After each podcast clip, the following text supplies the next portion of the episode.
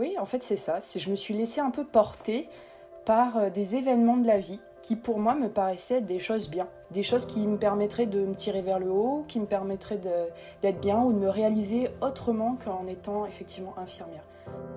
Je vous parle en, regardant la neige tomber et il y a un tapis de neige devant l'appartement. C'est super beau. Et ça tombe et ça tombe et ça tombe. J'ai l'impression d'être euh, dans un film de Noël. Enfin voilà, aujourd'hui j'accueille euh, Ophélie Loret, euh, plus connue sous le nom de Ophélie Kitchen Book sur Instagram et euh, le nom de son blog. Ophélie, elle fait un peu plein de choses. Ophélie, elle est maman de trois enfants, elle est blogueuse, photographe culinaire, styliste culinaire et créatrice de contenu web. Donc en gros, c'est un peu une superwoman. je, honnêtement, je ne sais pas comment elle fait. Ce qui est fascinant avec Ophélie, c'est qu'elle réussit à tout réaliser et bien. et en plus avec le sourire. C'est une personne qui, bah, moi, à chaque fois que je la vois ou même que je l'écoute, euh, j'ai le sourire. Je relativise sur plein de choses. Je sais pas, vous allez, vous allez l'écouter de toute manière après, mais elle a une voix super apaisante et bref, Ophélie transmet de bonnes ondes et, ça se ressent à travers son, travail photo, à travers euh, donc sa voix sur le podcast.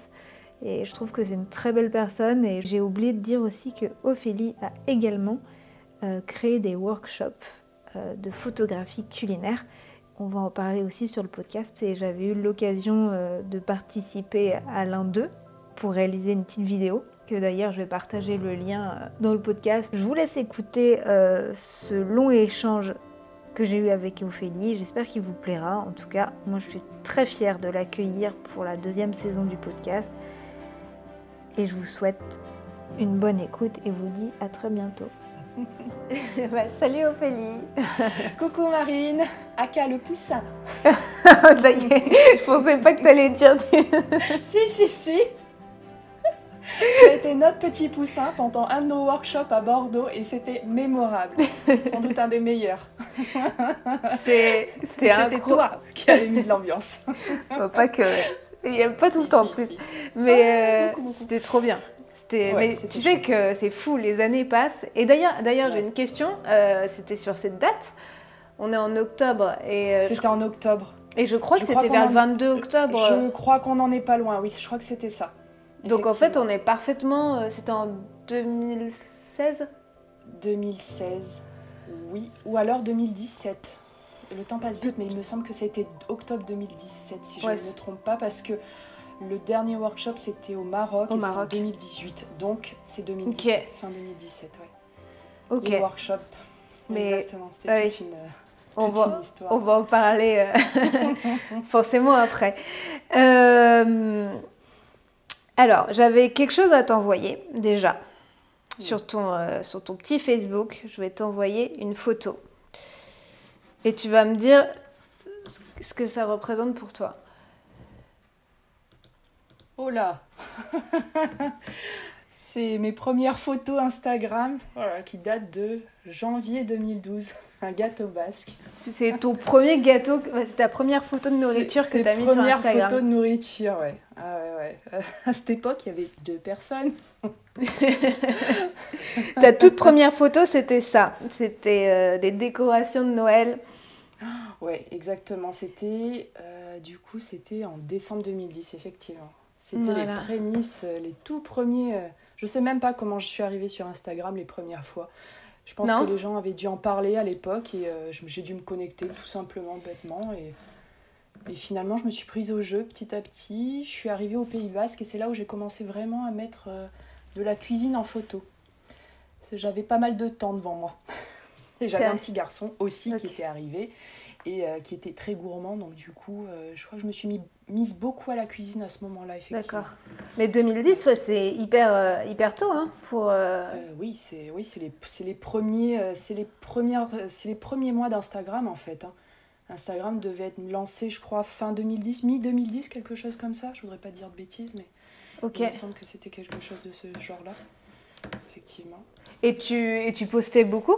J'ai pas regardé les dates. Non, non, non, pas, pas autant, non, pas beaucoup, je pense. Ça n'a pas été l'année là, forcément la plus prolifique, en tout cas à l'époque.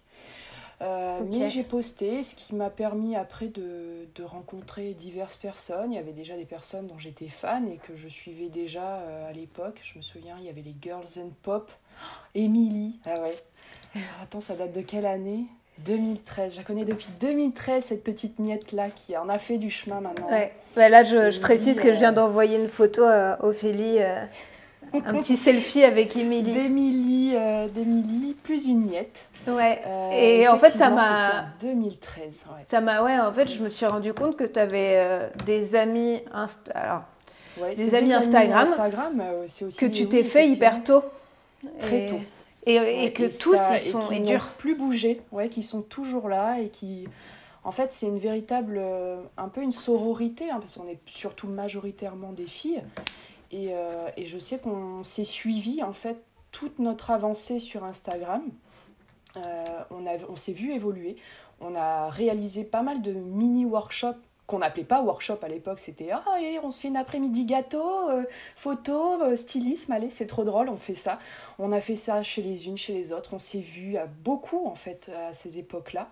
on s'est énormément amusé. je pense que ça a créé effectivement un lien quand même assez fort qui reste encore aujourd'hui et aujourd'hui c'est vrai qu'on se soutient énormément les unes les autres dans les projets que chacune propose et, euh, et, je trouve ça vraiment chouette quoi parce que ça c'est vraiment ouais non c'est c'est ça n'a pas de prix ouais, ce sont des filles en or hein. pour toutes ce sont des filles en or euh, effectivement elle en fait partie effectivement Émilie mais comme tout, comme beaucoup de rencontres sur Instagram que j'ai pu avoir et toi tu as fait des belles euh, rencontres c'est bien mm, mm, vraiment mm. oui. oui je pense qu'il peut y avoir des mauvaises surprises mais en général ça se sent rapidement mais voilà, je pense que les mauvaises surprises, il vaut mieux les mettre un peu de côté et garder que le bon ça suffit, on a déjà assez de mauvaises surprises dans la vie. Et là, au moins, euh, j'ai choisi que le bon. Et, tu mets, et ça met en valeur justement les, les bonnes rencontres parce que, oui. de toute manière, Instagram, c'est ça. Hein. tu vas rencontrer beaucoup de.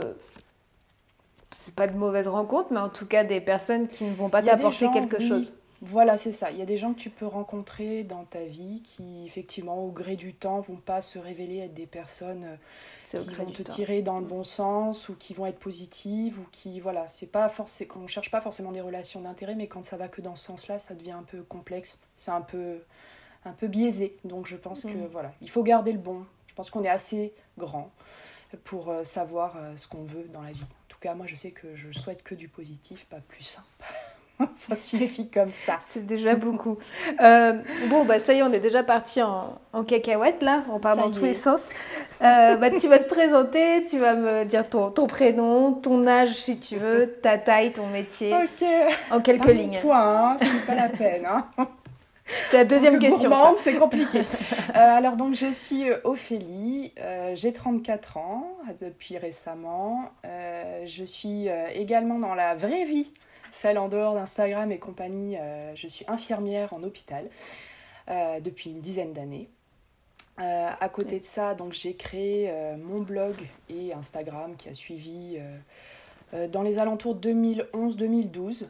effectivement, je crois que c'est plus 2012 le blog et Instagram. Je l'ai commencé plus tôt, mais en fait les deux se sont liés après petit à petit. c'est des rencontres qui m'ont permis en fait de, d'avancer sur Instagram et en termes de photographie. à une époque, on m'a dit que j'avais un œil et que donc il fallait que je travaille. Alors quand on m'a parlé de ça, j'ai fait ah bon, bah, il fallait le voir parce qu'à l'époque sur les premières photos Instagram, je sais pas où la personne avait vu ça, mais écoute, ce qui m'a permis quand même d'aller chercher cette étincelle que, la, que cette personne avait pu voir.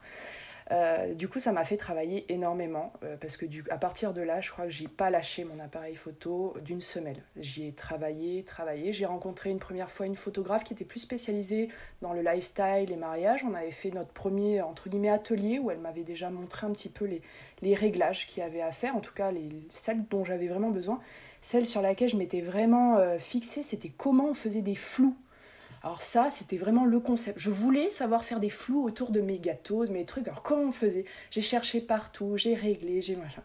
Et après, il y a eu la photo Moody qui est arrivé sur mm. euh, les blogs américains. Et alors ça, ça a été euh, pour moi la révélation parce que j'adorais ça. Mais alors comment obtenir de la photo moody quand tu as des murs blancs, des machins, des ceci? La lumière, pour moi, je comprenais pas encore à ce moment-là tout. Et en fait, finalement, c'est au gré des rencontres.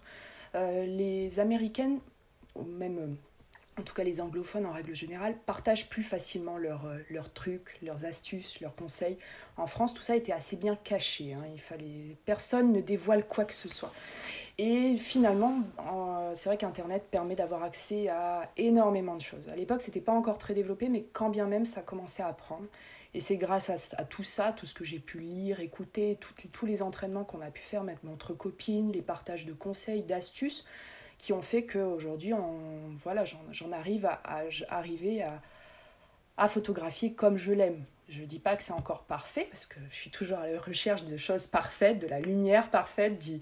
Enfin voilà, il y a toujours des choses qu'on est à la recherche et ce qui permet un petit peu de, de, gravir en fait les, les, échelons petit à petit. Mm, mm, Mais c'est mm. ce qui me plaît. Mais euh, en parlant de lumière aussi, je trouve qu'on on peut que évoluer aussi quand on change d'appartement. Par exemple, moi, entre... Paris et Montréal, en tout cas mon, l'appartement où je suis actuellement, c'est incroyable comment ça a changé mon style de photo parce que la lumière est différente. Elle ressemblait justement au workshop un, peu. Euh, elle est très. Euh, je peux faire plus facilement du clair-obscur. Exactement. Il y a des lumières qui sont plus propices que d'autres. Il y a des moments dans la journée, effectivement, où ça l'est. Et des expositions. je sais que la lumière euh, nord, enfin l'exposition au nord par exemple d'une fenêtre va être beaucoup plus agréable en termes de, enfin en tout cas pour moi, de clair-obscur qu'une une fenêtre qui est située côté sud, où euh, très rapidement dans la journée il va y avoir de la lumière et une lumière sur laquelle tu peux pas la gérer, enfin en tout cas moi à mon niveau. Mais j'ai pu remarquer ça effectivement. Et, et comme tu dis, moi j'avais une lumière qui était magnifique dans un appartement au quatrième étage, que je n'ai pas retrouvé chez moi dans ma maison que j'ai acheté euh, il y a quelques années.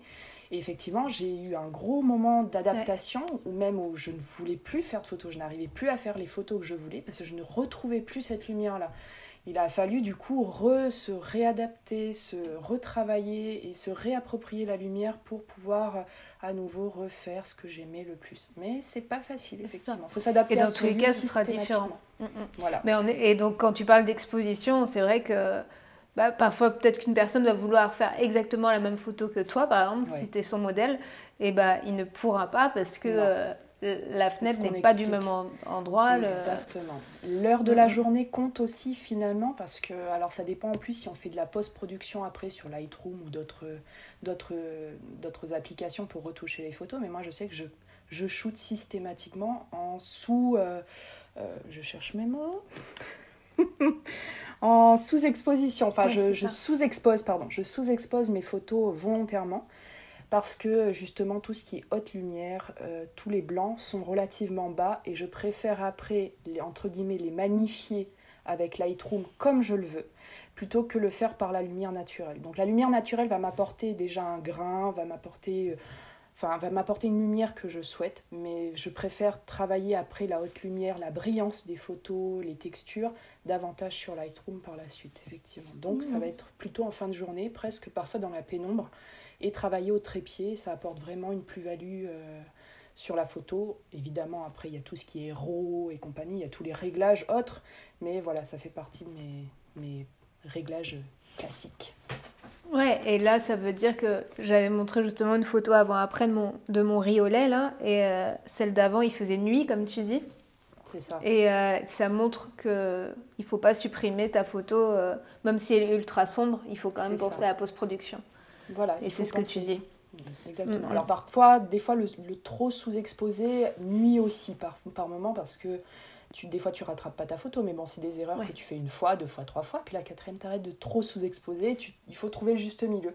Maintenant, souvent, quand je shoote sur, sur ce type de lumière, je vais faire une exposition légèrement un peu plus exposée que ce que je fais habituellement. Et je sous-expose aussi. Je fais toujours deux photos, une en plus, une en moins. En fait, ce qui me permet après de trouver un juste milieu dans la photo que je souhaite après en post-production. Donc voilà, quand, euh, une habitude, mais et, ouais, voilà, parce que là on parle de, de, tout ça, je suis pas sûre que tout le monde comprend, mais... Non, c'est du réglage photo, effectivement. Il faudra prendre des cours après, voilà, c'est ça. on va pas tout dire. non, garde de secret. Ouais. Euh, donc bah, je, vais, je, vais, rigoler avec toi parce que tu parles dans tous les sens à chaque fois. Là, je t'ai demandé une euh, réponse euh, concise et structurée. C'est parti. je brode énormément. C'est horrible. ouais, non, mais c'est au moins c'est intéressant. donc, ton poids, on a dit qu'on posait pas la question. On va connaître. je rigole. Trop gourmande. ça pèse trop lourd, ça. Oh, et je voulais savoir ton tout premier job. Ton tout, tout, tout premier job mon tout premier job en tant que photographe et styliste culinaire, non. ça a été... Non. Ton tout premier job dans la vie. Parce que c'est intéressant aussi que tu nous parles. Bah, je trouve que ton euh, parcours est intéressant. Euh, j'ai été danseuse. J'ai donné des cours de danse à un groupe de petites euh, dans l'école, dans la, ah, dans l'école de danse où je, parce que alors moi j'ai toujours été un peu dans les extrêmes quand je fais une activité, c'est-à-dire que je faisais beaucoup beaucoup d'heures de danse pendant. Alors j'ai une base classique, donc je suis principalement classique, et euh, avant de partir de la Nouvelle-Calédonie, donc euh, peut-être une année ou deux avant, je donnais euh, le cours aux, j'initiais en fait. C'était les, les 3, 3, 5 ans, quelque chose comme ça, il me semble. Et c'était vraiment les baby-baby, donc c'était finalement c'était plus du développement. c'était plus du travail dans l'espace, c'était s'accorder à la musique, c'était des mini chorégraphies, mais ça durait 45 minutes, une heure. Euh, et j'ai fait ça toute seule euh, pendant plusieurs mercredis, pendant plusieurs mois. Et ça a été, je pense, pendant une année en fait, et ça a été génial. C'était une expérience. Et c'était donc ma première. Euh, je devais avoir 15 ans, quelque chose comme ça. Ah oui, t'étais jeune. Ouais, ok. ouais. tout à fait. Donc ça a été, je pense, mon premier job. Après, j'ai bossé beaucoup pour la table d'hôte de ma maman, qui en Nouvelle-Calédonie tenait une table d'hôte pendant presque deux ans. Euh, tous les week-ends où elle faisait euh, tout de A à Z. Hein, du, vendredi soir, elle préparait son pain, ses confitures, ses plats. Samedi, dimanche, on recevait du monde. Et enfin voilà, c'était ça pendant plusieurs, euh, pendant oui, un an ou deux, on a fait ça non-stop. Ça a été une expérience incroyable parce que ma mère faisait vraiment tout maison. Je pense que c'est clair je tiens beaucoup d'elle dans beaucoup de choses à ce niveau-là. Et, et on a fait, ça, ça, a été parmi, ça m'a fait, ça a fait, ça a fait un job pour moi effectivement en plus quoi. C'était chouette, c'était une expérience que j'ai pas trop. Euh, alors, moi, je l'ai vécu en tant qu'ado euh, comme quelque chose d'un peu relou à l'époque.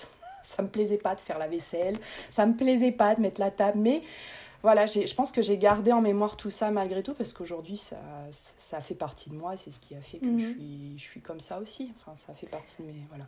Parce que tu as grandi en, en Nouvelle-Calédonie Alors, je suis réunionnaise à la base. Mhm. Euh, j'ai vécu mes sept premières années là-bas, puis après on est parti en Nouvelle-Calédonie, on a vécu, euh, j'ai vécu 8 ou 9 ans là-bas.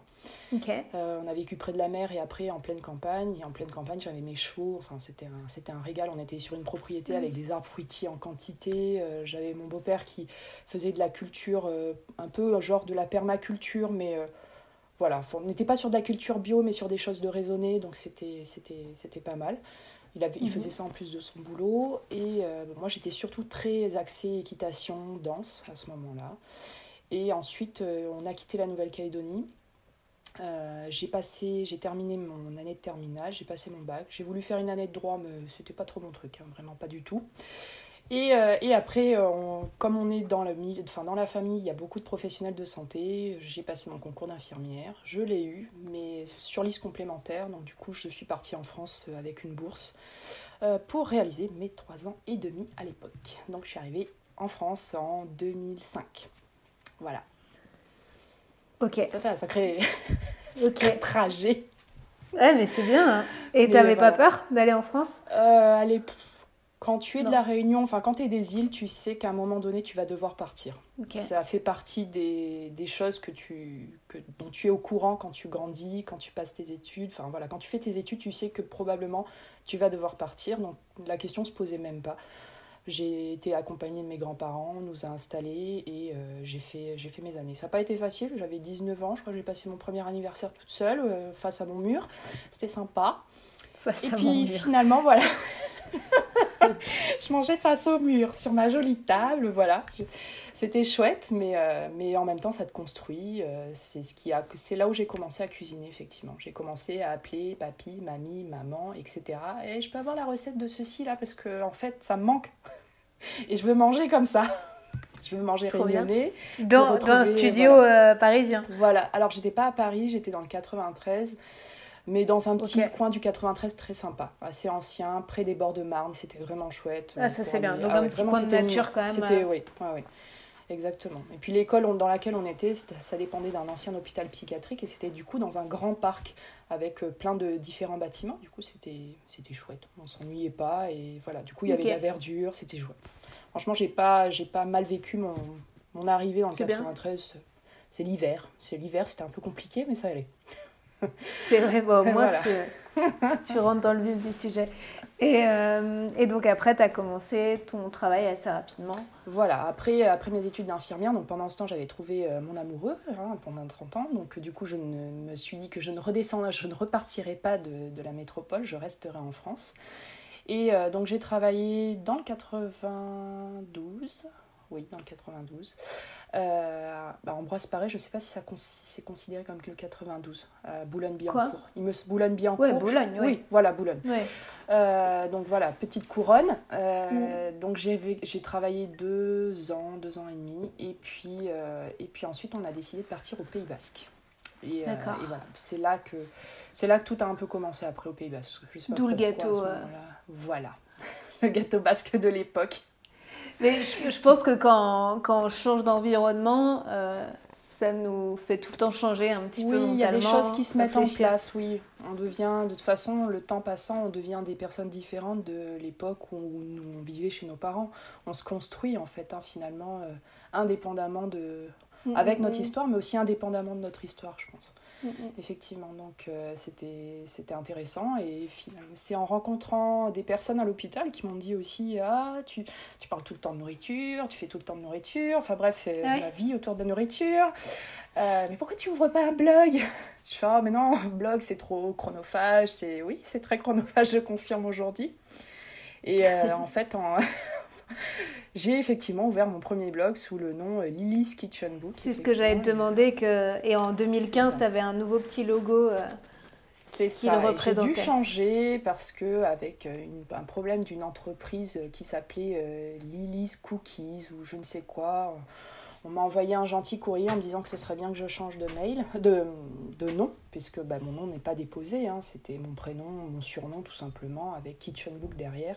On avait été deux comme ça dans cette situation-là, parce qu'il y en avait une autre, elle avait, ça s'appelait Lily's Kitchen son truc, et moi c'était euh, Lily's Kitchen Book. Donc euh, tout ce qui était relatif à Lily's Kitchen, bref, que ce soit français, anglais et compagnie, on nous a demandé de tout, tout enlever. Donc euh, là, moi, choisir un nom, c'est pas mon truc, j'ai mis mon prénom. Mais je pense que c'est bien, et même pour le référencement, c'est bien. Référencement Google, c'est mieux que Lily. Euh, voilà, c'est ça. C'est-à-dire que c'est assez large, Lily's Kitchen. Il y a beaucoup de, effectivement, il y a beaucoup de choses qui sont sous le nom de Lily, Lily quelque chose. Donc, euh, mm. bon, voilà. Au moins, je suis reconnaissable. Depuis des années, ça y est, ça n'a pas changé. C'est une valeur sûre. Mais c'est comme euh, Maya. Ouais, Maya qui. Maya aussi. Maya. alors c'était Petit Béguin.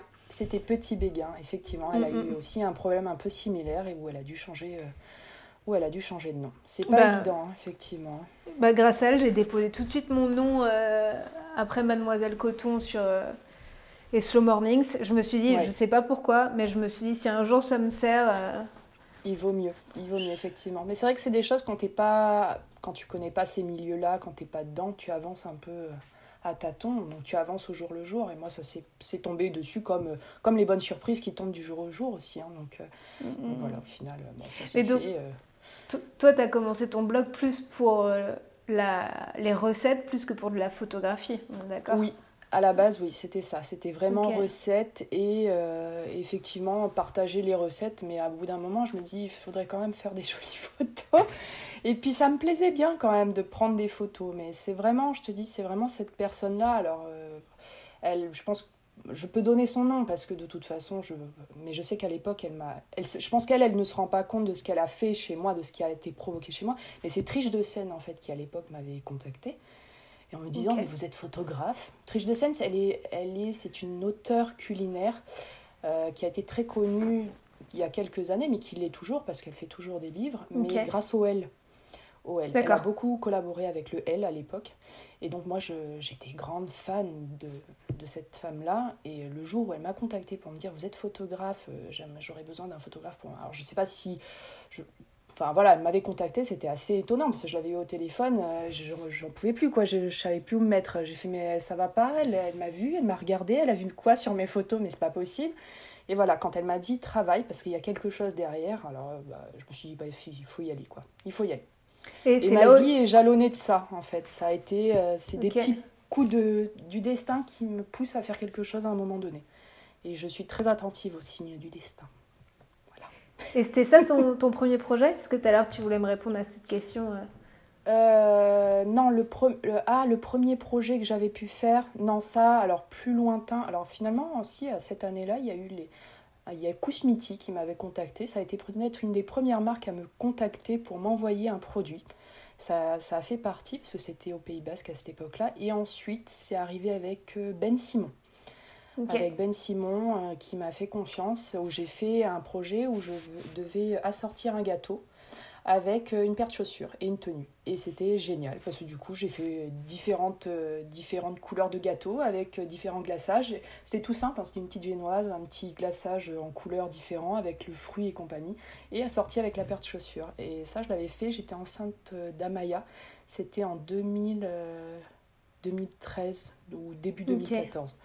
Donc ça a été, euh, ça a été un des projets qui m'a permis un petit peu de connaître le monde de, l'influence sans même le vouloir. à cette époque, ça n'existait pas encore euh, beaucoup. Mm, mm, mm. Et donc tu as eu des, des projets que euh, finalement via Instagram? Les gens m'ont connu par Instagram, surtout. Surtout, je crois que ça a été surtout un des premiers. C'est-à-dire qu'au début, pendant les premiers temps, j'étais assez mobile, donc j'ai pu aller aux événements presse qui se déroulaient. En tout cas, à l'époque, j'avais pu le faire. Donc ça a pu durer, j'ai pu le faire pendant 2, 3, 4 ans. Et puis après, j'ai pas pu parce qu'avec les enfants, ça devenait un peu compliqué de s'organiser pour euh, se rendre à Paris, gérer la garde et compagnie. Donc euh, j'y allais beaucoup moins. Mais c'est ce qui m'a permis de connaître les principales agences qui, avec qui aujourd'hui je travaille encore, hein, dans la majorité des cas. Mais euh, en fait, c'est. Dis-moi si je me trompe, mais j'ai l'impression que tu t'es jamais dit Ok, aujourd'hui, je me lance en tant que photographe. Je vais faire un site pro et, et peut-être que je vais démarcher. En fait, j'ai l'impression que tu étais tout. le temps. C'est les autres qui ont choisi pour toi que tu Ouais, en fait, c'est les, autres, c'est les autres qui m'ont proposé, c'est les autres qui m'ont dit Ah, ben, tu pourrais peut-être faire ça, présenter cette huile d'olive sur ce truc-là. Bah ouais, carrément, allez, on y va. Euh, et puis, oui, en fait, c'est ça. Je me suis laissée un peu porter par euh, des événements de la vie qui, pour moi, me paraissaient être des choses bien en fait. Des choses qui me permettraient de me tirer vers le haut, qui me permettraient d'être bien ou de me réaliser autrement qu'en étant effectivement infirmière. Je me dis que ça, voilà, c'était une chance en tous les cas. De toute façon, c'était une chance. C'était quelque chose de positif. C'était du bonus. Donc au final, bah, ça s'est, oui, ça s'est construit parce qu'en fait, pendant longtemps, je ne me suis pas considérée comme une photographe à part entière. Aujourd'hui, un peu plus. J'ai un peu plus de légitimité, mais euh, c'est toujours un peu compliqué parce que tu n'as pas fait d'études pour, euh, t'as pas fait, t'as pas eu le, j'ai pas eu le cursus d'un photographe ou d'un styliste culinaire, voilà. Mais aujourd'hui, qui a vraiment ce type de parcours bien calé? Il y en a, et il y en a des très bons, mais il n'y a pas que. En fait, ça reste encore des métiers où finalement on peut euh, ne pas avoir de formation et y arriver aussi. Et d'ailleurs, je trouve que ce, je, je, globalise pas, mais je généralise pas, pardon, mais euh, ceux qui ont fait des études en photographie, ça va être souvent euh, peut-être moins créatif parfois, parce qu'ils vont différent. avoir parfois, oui. Hmm. plus appris la technique. Voilà, il y a souvent, je pense que la technique peut coincer parfois, ou peut euh, hmm. restreindre la créativité, parce qu'on va partir que sur des concepts qu'on a appris. Et effectivement, je pense que moi, je suis pas du tout dans les concepts. Hein. Non, et je pense que c'est bien. C'est d'ailleurs un peu compliqué parce que des fois, sur certains shootings, il y a des trucs, je suis obligée de recommencer deux, trois fois parce que ça ne va pas, quoi. Parce que je, je sais qu'il y a un truc qui marche pas, mais je pourrais pas matérialiser mon, problème. Je vais dire, ah ben non, mm. c'est l'assiette qui va pas, mais ça va pas, je sais pas pourquoi. Voilà. Donc je fais vraiment au, au feeling, beaucoup. Et encore beaucoup aujourd'hui. Malgré que parfois, même sur des contrats hein, très, très carrés, je sois, je sois un peu en mode euh, j'y vais freestyle. Hein. Beaucoup. Des fois, je fais des moodboards bien carrés et puis je pars en vrille. Comme là, tu vois. Mais je me dis, c'est ça en fait qui. Mais ça, c'est une, c'est un, c'est une qualité comme ça peut être aussi ma faiblesse par moment. Parce que du coup, à mm. partir trop euh, dans tous les sens, c'est que bah, du coup, tu, tu te retrouves plus par moment. Il faut savoir recadrer. Donc il faut savoir. c'est vrai. savoir Et est-ce que tu parles de feeling? Est-ce que tu as refusé des projets parce que tu le sentais pas?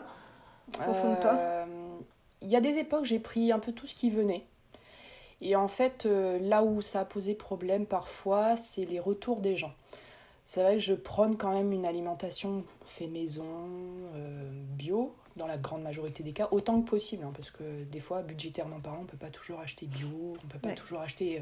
Euh, la viande, je ne peux pas l'acheter bio, par exemple, hein, tout simplement parce que ça coûte extrêmement cher, je trouve ça très très bien, mais je pense qu'il faut avoir un budget. Moi, je suis quelqu'un qui aime la viande, je ne peux pas me résoudre à manger de la viande une fois par semaine, clairement, j'aime la viande. Donc là, là-dessus, je ne me cache pas à ce niveau-là.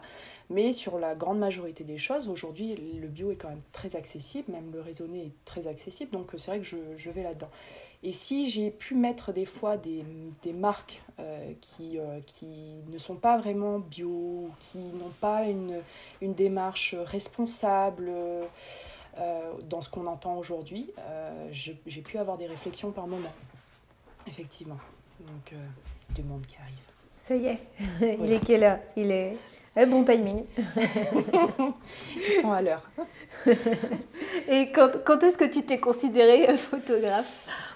Euh, En fait, il y a des moments où je le considère puis il y a des moments où je ne le considère pas. C'est un peu compliqué, c'est un peu je m'aime, des fois je me déteste. Mais euh, oh, depuis peut-être un an ou deux, j'arrive à me considérer... Euh, parce que voilà, on vient me rechercher pour de la création de contenu photographique. C'est qu'aujourd'hui, donc si on me le demande, c'est que j'estime que je suis en capacité de rendre du travail en termes de qualité professionnelle. Je, donc maintenant, j'ai le matériel aussi. Je pense qu'il y a aussi ça qui a fait qu'il me fallait un certain matériel, une certaine, euh, voilà, une certaine aisance aussi de travail que j'avais pas non plus avant, que mhm. j'ai aujourd'hui, mais il m'a fallu, oui, il m'a fallu plus, beaucoup d'années pour y arriver. Et donc tu te considères un peu comme un imposteur euh, à faire le workshop alors? Si tu te considérais pas photographe? Au départ, j'ai eu très peur de le faire parce que, euh, effectivement, euh, si tu veux mettre des termes sur des techniques de photographie quand tu les connais pas, c'est très compliqué. C'est-à-dire que quand il a fallu faire ça, heureusement que là, Sandrine a été là parce qu'elle a été sur la, partie technique, elle a été très présente. Euh, ne serait-ce que pour mettre les termes. Et moi, j'ai fait du coup beaucoup de recherches et je me suis reformée, entre guillemets, pour mm, mm. pouvoir apprendre forme aux gens, voilà, comment, comment, voilà, comment utiliser l'appareil photo avec les termes qu'il fallait, parce qu'il fallait, les gens attendaient ça, mais moi, c'est vrai que j'avais pas la capacité euh, de pouvoir, les, de pouvoir donner... Euh, Hmm. les bons termes, effectivement. pas de technicienne. Mais ça m'a appris beaucoup. Je te coupe, euh, on, parlera de, du workshop après. C'est quoi ton métier de photographe? Qu'est-ce que... En fait, tu fais quoi dans la, vie? Tu es infirmière et à côté, tu es photographe et styliste culinaire. Oui, et créatrice de contenu web. Voilà. Voilà. Je m'arrête. Point. ok. Et euh, je voulais te demander qu'est-ce que tu préférais dans ton métier. Et après, je prépare la question euh, pour après. Euh, je voulais une, connaître ta journée type et combien de pourcentage tu te consacres à la photographie? Sur, sur ma vie, on va dire 40%, 30-40% de ça. C'est-à-dire que dans tous les petits trous que je peux trouver c'est ça, dans une semaine, que... tous les petits trous. c'est énorme, 40%. C'est énorme. C'est énorme, mais alors ça va être photo, ça va être, euh, ça va être moodboard, ça va être recherche d'idées, ça va être développement de la recette. Mais je peux jamais tout faire d'un bloc. Je suis obligée de faire tout par petites étapes, par hmm. épisode dans toute ma semaine. Donc, au moins, ça te fait choisir des projets qui te plaisent vraiment aussi, quoi. Vu que tu n'as pas mis le temps à consacrer. C'est-à-dire que j'ai pas mis le temps à consacrer, donc je consacre ça à des projets que j'aime beaucoup, effectivement. Il y a de tout, hein. il y a vraiment. Euh, donc, qu'est-ce que tu préfères euh, dans un projet photo Alors, dans les projets photo, alors le dernier que j'ai adoré, c'est quand je suis allée à la ferme qui s'appelle la Grange des Trois Chantilly, euh, de Igmar et Anneli. Euh, c'est son frère et sœur. Euh, ils tiennent donc cette euh, petite ferme dans leur jardin, des jardins de 600 mètres carrés, mais qu'ils ont transformé en, en, un espace incroyable. Pour moi, c'est vraiment un très très bel espace, verdoyant, coloré, rempli de bonnes choses. Et j'ai adoré. J'y suis allée une première fois au printemps. J'ai fait pas mal de photos. mais moi, je sais que les photos que j'ai faites ne me correspondaient pas parce que ce sont des photos en plein soleil et pourtant c'était en fin de journée. Hein coucher de soleil, donc golden hour, superbe. Les photos, ils ont adoré, elles étaient super. J'ai adoré la première partie. Et je les ai refaites cet automne, enfin début de fin de fin d'été. Et alors là, il avait plu, nickel. Il faisait gris, nickel. Là, pour moi, c'est mon, c'est mon régal. Et du coup, je me suis amusée. Il y avait de la petite rosée sur les fleurs, sur les feuilles. Euh, Anneli m'a proposé de faire une cueillette fleurie qu'il n'y avait pas à l'époque, au moment où on a fait les photos les premières photos parce que les fleurs étaient en train de pousser. Et là, elles étaient en pleine expansion, il y avait des massifs énormes. Euh, voilà, il y a eu plein de petites activités et puis ça m'a permis aussi d'apprendre que quand tu es photographe lifestyle, il faut aussi proposer des activités aux gens que tu shootes pour mm. pouvoir avoir des centres d'intérêt à, à, photographier, ce que je n'avais pas sur le premier shooting avec eux. Donc en fait, j'ai appris énormément sur ces, ne serait-ce que sur deux shootings j'ai appris énormément pour pouvoir, euh, même pour la suite en fait, quand j'aurai d'autres, si un jour j'ai d'autres portraits, euh, ça fait partie des choses que je, je garde en mémoire dorénavant. Mais euh, voilà, en tout cas, eux, j'ai, je, les, enfin, je les adore et puis je vais régulièrement commander chez eux. Et c'est, voilà, c'est un régal. Donc, prendre en photo des gens passionnés, mais aussi passionnants dans, leur, dans, leur, dans, leur, dans leur art, entre guillemets, dans, en tout cas dans leur domaine. Il y avait eu aussi Morgane de Knija Wood qui faisait des planches en bois à l'époque aussi. Alors je pense qu'elle est plus discrète ces derniers temps, ces derniers mois, mais elle faisait, euh, j'avais pu aussi la photographier dans son atelier et ça fait vraiment partie des choses. Euh, quand il y a l'humain et sa passion, c'est un régal. Tu vois les gens, enfin ils ont des, ils ont des, de la magie dans les yeux et, euh, et le geste est splendide à voir. Et le geste à capturer, alors là en général en post-prod, je me régale et je passe des heures à les revoir et revoir. En général, en général j'en suis malade, mais j'adore ça c'est euh, génial. Donc, euh, donc, voilà. Je te comprends. C'est vrai que c'est super bien de capter les mouvements aussi bien en photo que vidéo. Les mouvements, les expressions, les sentiments. Il y a, y a, des choses qui se passent et des fois, c'est en fait pour moi écrire c'est plus compliqué finalement que euh, que, que, les faire que faire les photos. retranscrire tout ce que j'ai vu dans un texte est très difficile pour moi. C'est la partie qui me prend le plus de temps. Alors que les photos, pour moi, ça devient presque instinctif en fait. C'est un régal à mmh. Est-ce que ton style, euh, déjà tu vas me dire ton style euh, de photographie, est-ce que c'est le même pour toi euh, dans les photos culinaires que dans les portraits? J'essaye de retrouver un peu la même trame. Mais c'est difficile de le retrouver dans les portraits. Il est plus difficile à mettre en œuvre parce qu'il faut, en général, il y a une lumière qui, qui, voilà, qui va être intéressante et je me rends compte que je préfère shooter que par temps gris si je vais dehors shooter quelqu'un, il faut qu'il fasse gris. Ou alors il faut que ce soit pénombre. Mais pénombre, j'aurai moins de temps pour pouvoir photographier que finalement sur une journée grise. Parce que, même, même à la maison, hein, quand je shoote, je vais shooter par exemple sur une journée où il fait gris parce que je sais que je vais retrouver la lumière. Si je shoote par temps bleu avec un voile, ça ne va jamais suffire. C'est horrible. C'est caca. c'est pas possible. Et donc, c'est quoi ton style? C'est clair-obscur? C'est clair-obscur quand même. Même sur du blanc, j'aime le clair-obscur, c'est-à-dire des ombres plus marquées, euh, une lumière qui va vraiment ressortir à certains moments, mais j'ai besoin d'avoir des ombres quand même bien présentes. J'ai besoin d'avoir un grain euh, particulier. Donc euh, oui, clair-obscur, pour moi, à partir du moment où tu pars, tu shootes dans la pénombre, c'est entre guillemets un peu un clair-obscur quelque part. Mm Tu l'adaptes à ta façon, mais c'est un peu ça, ouais. C'est ça. Mais ça me fait rebondir sur quelque chose et donc, tu vois, moi aussi, je vais être décousue. J'avais euh, capté. Euh, alors, attends. Euh, je t'envoie deux, deux photos de ton feed. surtout la deuxième qui est intéressante, où on doit tenir une tasse. Là, je ah trouvais que j'ai trouvé qu'à partir de ce moment-là, après ces photos-là, premières photos. Ouais, en clair. Il y a eu un changement, donc je me suis demandé est-ce qu'elle s'est acheté un nouveau boîtier? Et euh, là, tu étais vraiment blanc et le traitement était différent. Est-ce que tu as la date de cette époque-là ou pas? Non, il y avait tellement de photos que j'ai juste fait. Euh, je pense que j'avais pas encore mon appareil photo. là, j'avais encore l'ancien. Euh, j'avais encore mon ancien boîtier. Par contre, j'avais quand même mon petit 50 mm en Canon en, en quoi un 1.8 je crois à l'époque c'était ouais, j'avais un 1.8 euh, et qui déjà me permettait de faire pas mal de choses qui, qui m'amusait déjà pas mal. Mais c'est après c'est un peu plus tard finalement que j'ai commencé vraiment à travailler du clair obscur. C'est un peu plus tard mais ça fait ça doit faire partie effectivement des premières photos je voyais la. Bah là, je me suis dit, ok, le traitement était différent et, et je me demandais si tu avais un, un, ancien boîtier. Et c'est là où j'ai compris que près d'une fenêtre, c'était vraiment intéressant en termes de lumière. La lumière était C'est magnifique, même pour les portraits. Oui, ça magnifie vraiment, euh, ça mm, mm, magnifie mm. vraiment la, autant la personne que le plat. Enfin, c'est vraiment une lumière qui est, qui est particulière, mais quand tu l'apprivoises, et, mais je trouve qu'elle est toujours difficile à apprivoiser parce que vraiment, il n'y a pas de la perfection n'existe pas, mais tu essayes de la rechercher systématiquement quand tu, quand es, alors quand tu trouves la bonne lumière. Alors là, c'est un peu, un instant un peu pétillant. Tu fais, oh, je l'ai trouvé, où je l'ai trouvé. Et puis tu trépines parce qu'en fait, tu dis, j'ai hâte de les voir en, en, image. Et après, quand tu les vois et que tu es contente de ton travail, parce qu'il faut l'avouer, il y a des moments où on est très content de son travail. Euh, voilà, on n'arrive pas forcément à le partager à tout le monde, mais moi, il y, a des, il y a des photos, effectivement, qui me font toute chose, quoi. Je me dis, ah, c'est ça y est, j'ai trouvé la lumière. Et demain, il faudra refaire pareil. Puis demain, c'est jamais pareil. Donc, euh, non. Et est-ce que tu shootes avec un, ton appareil photo connecté à l'ordinateur pour voir en grand? Euh, non, je, je shoot. Alors après, j'ai une application sur mon téléphone qui me permet de voir les photos sur mon téléphone, ce qui est déjà pas mal parce que. Est-ce que tu es en Wi-Fi?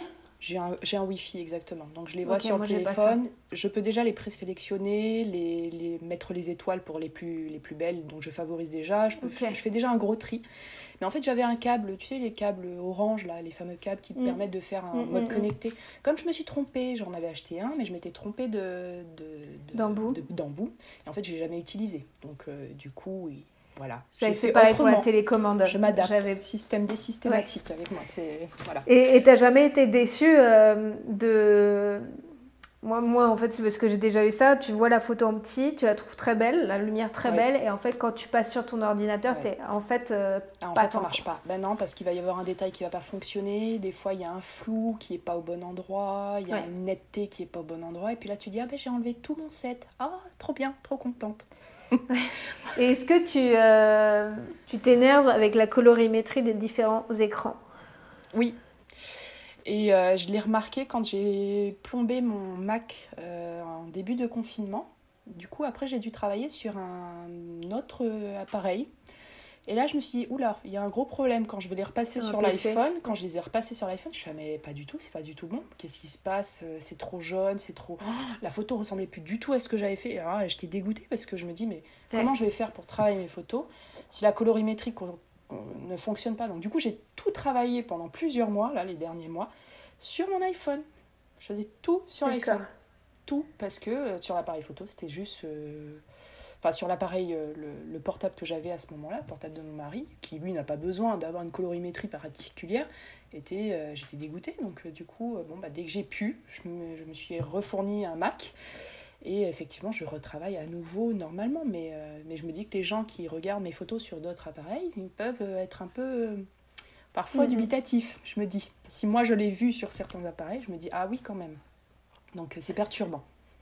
Et est-ce que tu travailles donc sur le Lightroom euh, mobile Mobile, oui, quand je, un peu partout, je, je travaille sur le mobile en règle générale. Et pour beaucoup, en fait, je, je, retransfère systématiquement mes photos. Enfin, mes photos sont direct, les deux que Lightroom ordinateur et celui sur mobile sont liés. Donc du coup, je retrouve mes photos instinctivement dessus. Donc c'est beaucoup plus facile, beaucoup plus rapide et intuitif de, de travailler comme ça. D'accord. Donc je les ai Il y a un gain de temps. Voilà, c'est ça. Ok. Et, euh, et donc je te demandais une journée type. Euh, c'est vrai qu'en fait, bah, là, tu ne vas pas répondre à cette question vu que c'est pas des petits bouts. Euh, donc peut-être que je vais te demander ton, ton déroulement du projet. Le déroulement d'un projet, oui. Ouais. Alors en général, quand je reçois un projet, euh, j'essaye de voir, euh, de mettre en lumière les mots-clés qu'on va, me, va me ressortir. Est-ce que ça va être un moment convivial? Est-ce que ça va être un moment à la montagne? Est-ce que ça va être un endroit à la plage? Après, ça va être effectivement la, ce qu'il y a à mettre en avant. Est-ce qu'il va y avoir un packaging à mettre en avant ou est-ce que c'est un produit euh, brut à mettre en avant? Donc il y, y, a ça qui va jouer.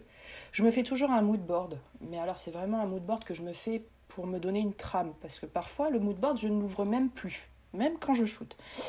Donc euh, des fois c'est vraiment, enfin je pars vraiment cacahuète, mais ça fonctionne. Ça fonctionne.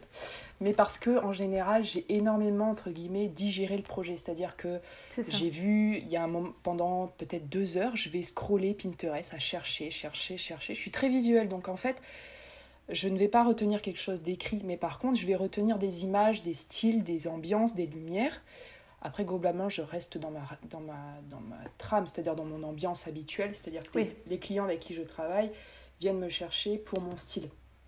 D'accord. Fois, jamais eu d'autres. Euh, non, non. En général, les gens, en fait, des fois, c'est ça qui me perturbe, c'est que je me dis que les gens vont me montrer des photos de ce qu'ils voudraient. Et me disent, ben non, mais on veut votre style à vous. des fois, ça me perturbe un peu parce que je me dis, mais où est-ce qu'ils veulent euh, sur quelles photos par exemple ils ont été? Donc en fait il y en a qui arrivent à faire des, déjà avec qui arrivent vers moi avec des moodboards de mes propres images. Ça me fait toujours très bizarre parce que je, je revois rarement enfin pas souvent mes anciennes photos. Mais en fait finalement les clients les utilisent. Donc du coup reviennent avec ça. Alors souvent je me dis mais ouais mais je vais refaire la même chose. Ça n'a pas de sens de refaire la même chose. Et en fait non je ne refais pas je ne refais jamais la même chose. Et je veux pas non plus faire trop de moodboard parce que j'ai toujours peur. Et ça c'est ma plus grande peur c'est de faire comme comme la photo que j'ai vue, ou de trop m'inspirer. En fait, c'est quelque chose dont j'ai extrêmement peur de, copier sans, sans, le vouloir ou parce que tu as retenu une idée. Et du coup, quand je vois quelque chose, des fois, il y a même des choses que je ne préfère pas voir. Par exemple, tu sais, sur certains projets, on est plusieurs parfois photographes à faire un projet sur, autour d'un même produit. souvent, pendant cette période où je vais créer, je mets complètement de côté tout ça. Dès que j'aperçois quelque chose, je le vire. Je ne veux pas le voir le temps que je fasse moi-même mon projet. Parce que ça me fait peur d'être inspirée par les autres. Parce que je ne veux, pas, je veux pas mm. copier. Voilà, exactement. Et après, je me permets de regarder, parce que j'aime bien voir ce que les autres font, et ça c'est hyper inspirant. Mais le temps de ma création, je n'aime pas effectivement le faire. Donc voilà, ça voilà, je fais plus ou moins de mood board pour me donner une direction, mais après je sais que je vais un petit peu faire à l'instinct et partir euh, parfois un petit peu dans mes, dans mes envies quoi. Donc, euh, donc voilà, euh, il va y avoir des fois de l'humain dans mes photos, des fois pas d'humain dans les photos, ça dépendra. En tous les cas, globalement et dans 99% des cas, quand j'envoie mes photos, elles sont, sont validées et acceptées parce que c'est ce qu'ils attendaient. Donc je suis, je suis ravie, c'est que je cerne assez rapidement finalement ce que, ce que le client recherche ou ce que je recherche à ce moment-là dans mes photos. Donc euh, ça, me, ça me rassure. Mais je me mets beaucoup combien... de pression. oui, ça s'entend. combien de temps tu passes euh, en shooting et après en, en dérochage, en post-production? Est-ce que tu as un en shooting, peu, peu de temps, parce que j'ai souvent peu de temps. J'ai parfois une trame de une demi-heure, trois quarts d'heure, maxi une heure. Alors si j'ai plus, c'est vraiment, euh, c'est vraiment cadeau. Euh, sinon, en général, j'ai très peu de temps. Donc, il faut que je sois hyper rapide. En général, j'ai vu à l'avance ce que je voulais, sur les fonds que je voulais et la vaisselle que je voulais. Donc, je la, souvent, ça, je peux le faire quelques jours avant ou quelques heures avant. Ou parfois, parfois c'est un peu du coup. Enfin, c'est du. C'est de l'instinctif tout de suite. Et parfois, c'est très préparé. Il y a des moments, j'arrive à être très préparée, puis il y a des moments, je arrive à ne pas l'être. Euh, voilà, donc en général, sur la partie shooting, euh, moins d'une heure parfois. Si j'ai plus, c'est vraiment que le projet soit plus gros. Euh, ça dépend aussi de la, du stylisme qu'il y a à faire. Si c'est une table entière, je sais que par exemple ce, cet été j'ai travaillé pour deux graines, il y a eu des tables à préparer et là c'est beaucoup plus grand, c'est beaucoup plus long. L'installation en elle-même est parfois plus longue que le shooting. C'est l'installation, mhm. c'est la, voilà, la disposition des choses, euh, les, le temps de cuisine parfois qu'il y a avant qu'on oublie par moment mais qui, qui est en fait colossal parfois. C'est ça que j'allais te demander en fait. Ça, tu comptes pas le, Il y a tout l'avant qui en fait qui est plus long finalement que le shooting en lui-même. Le shooting au final quand tout est positionné, c'est euh, des fois c'est clic-clic, hein, c'est fait.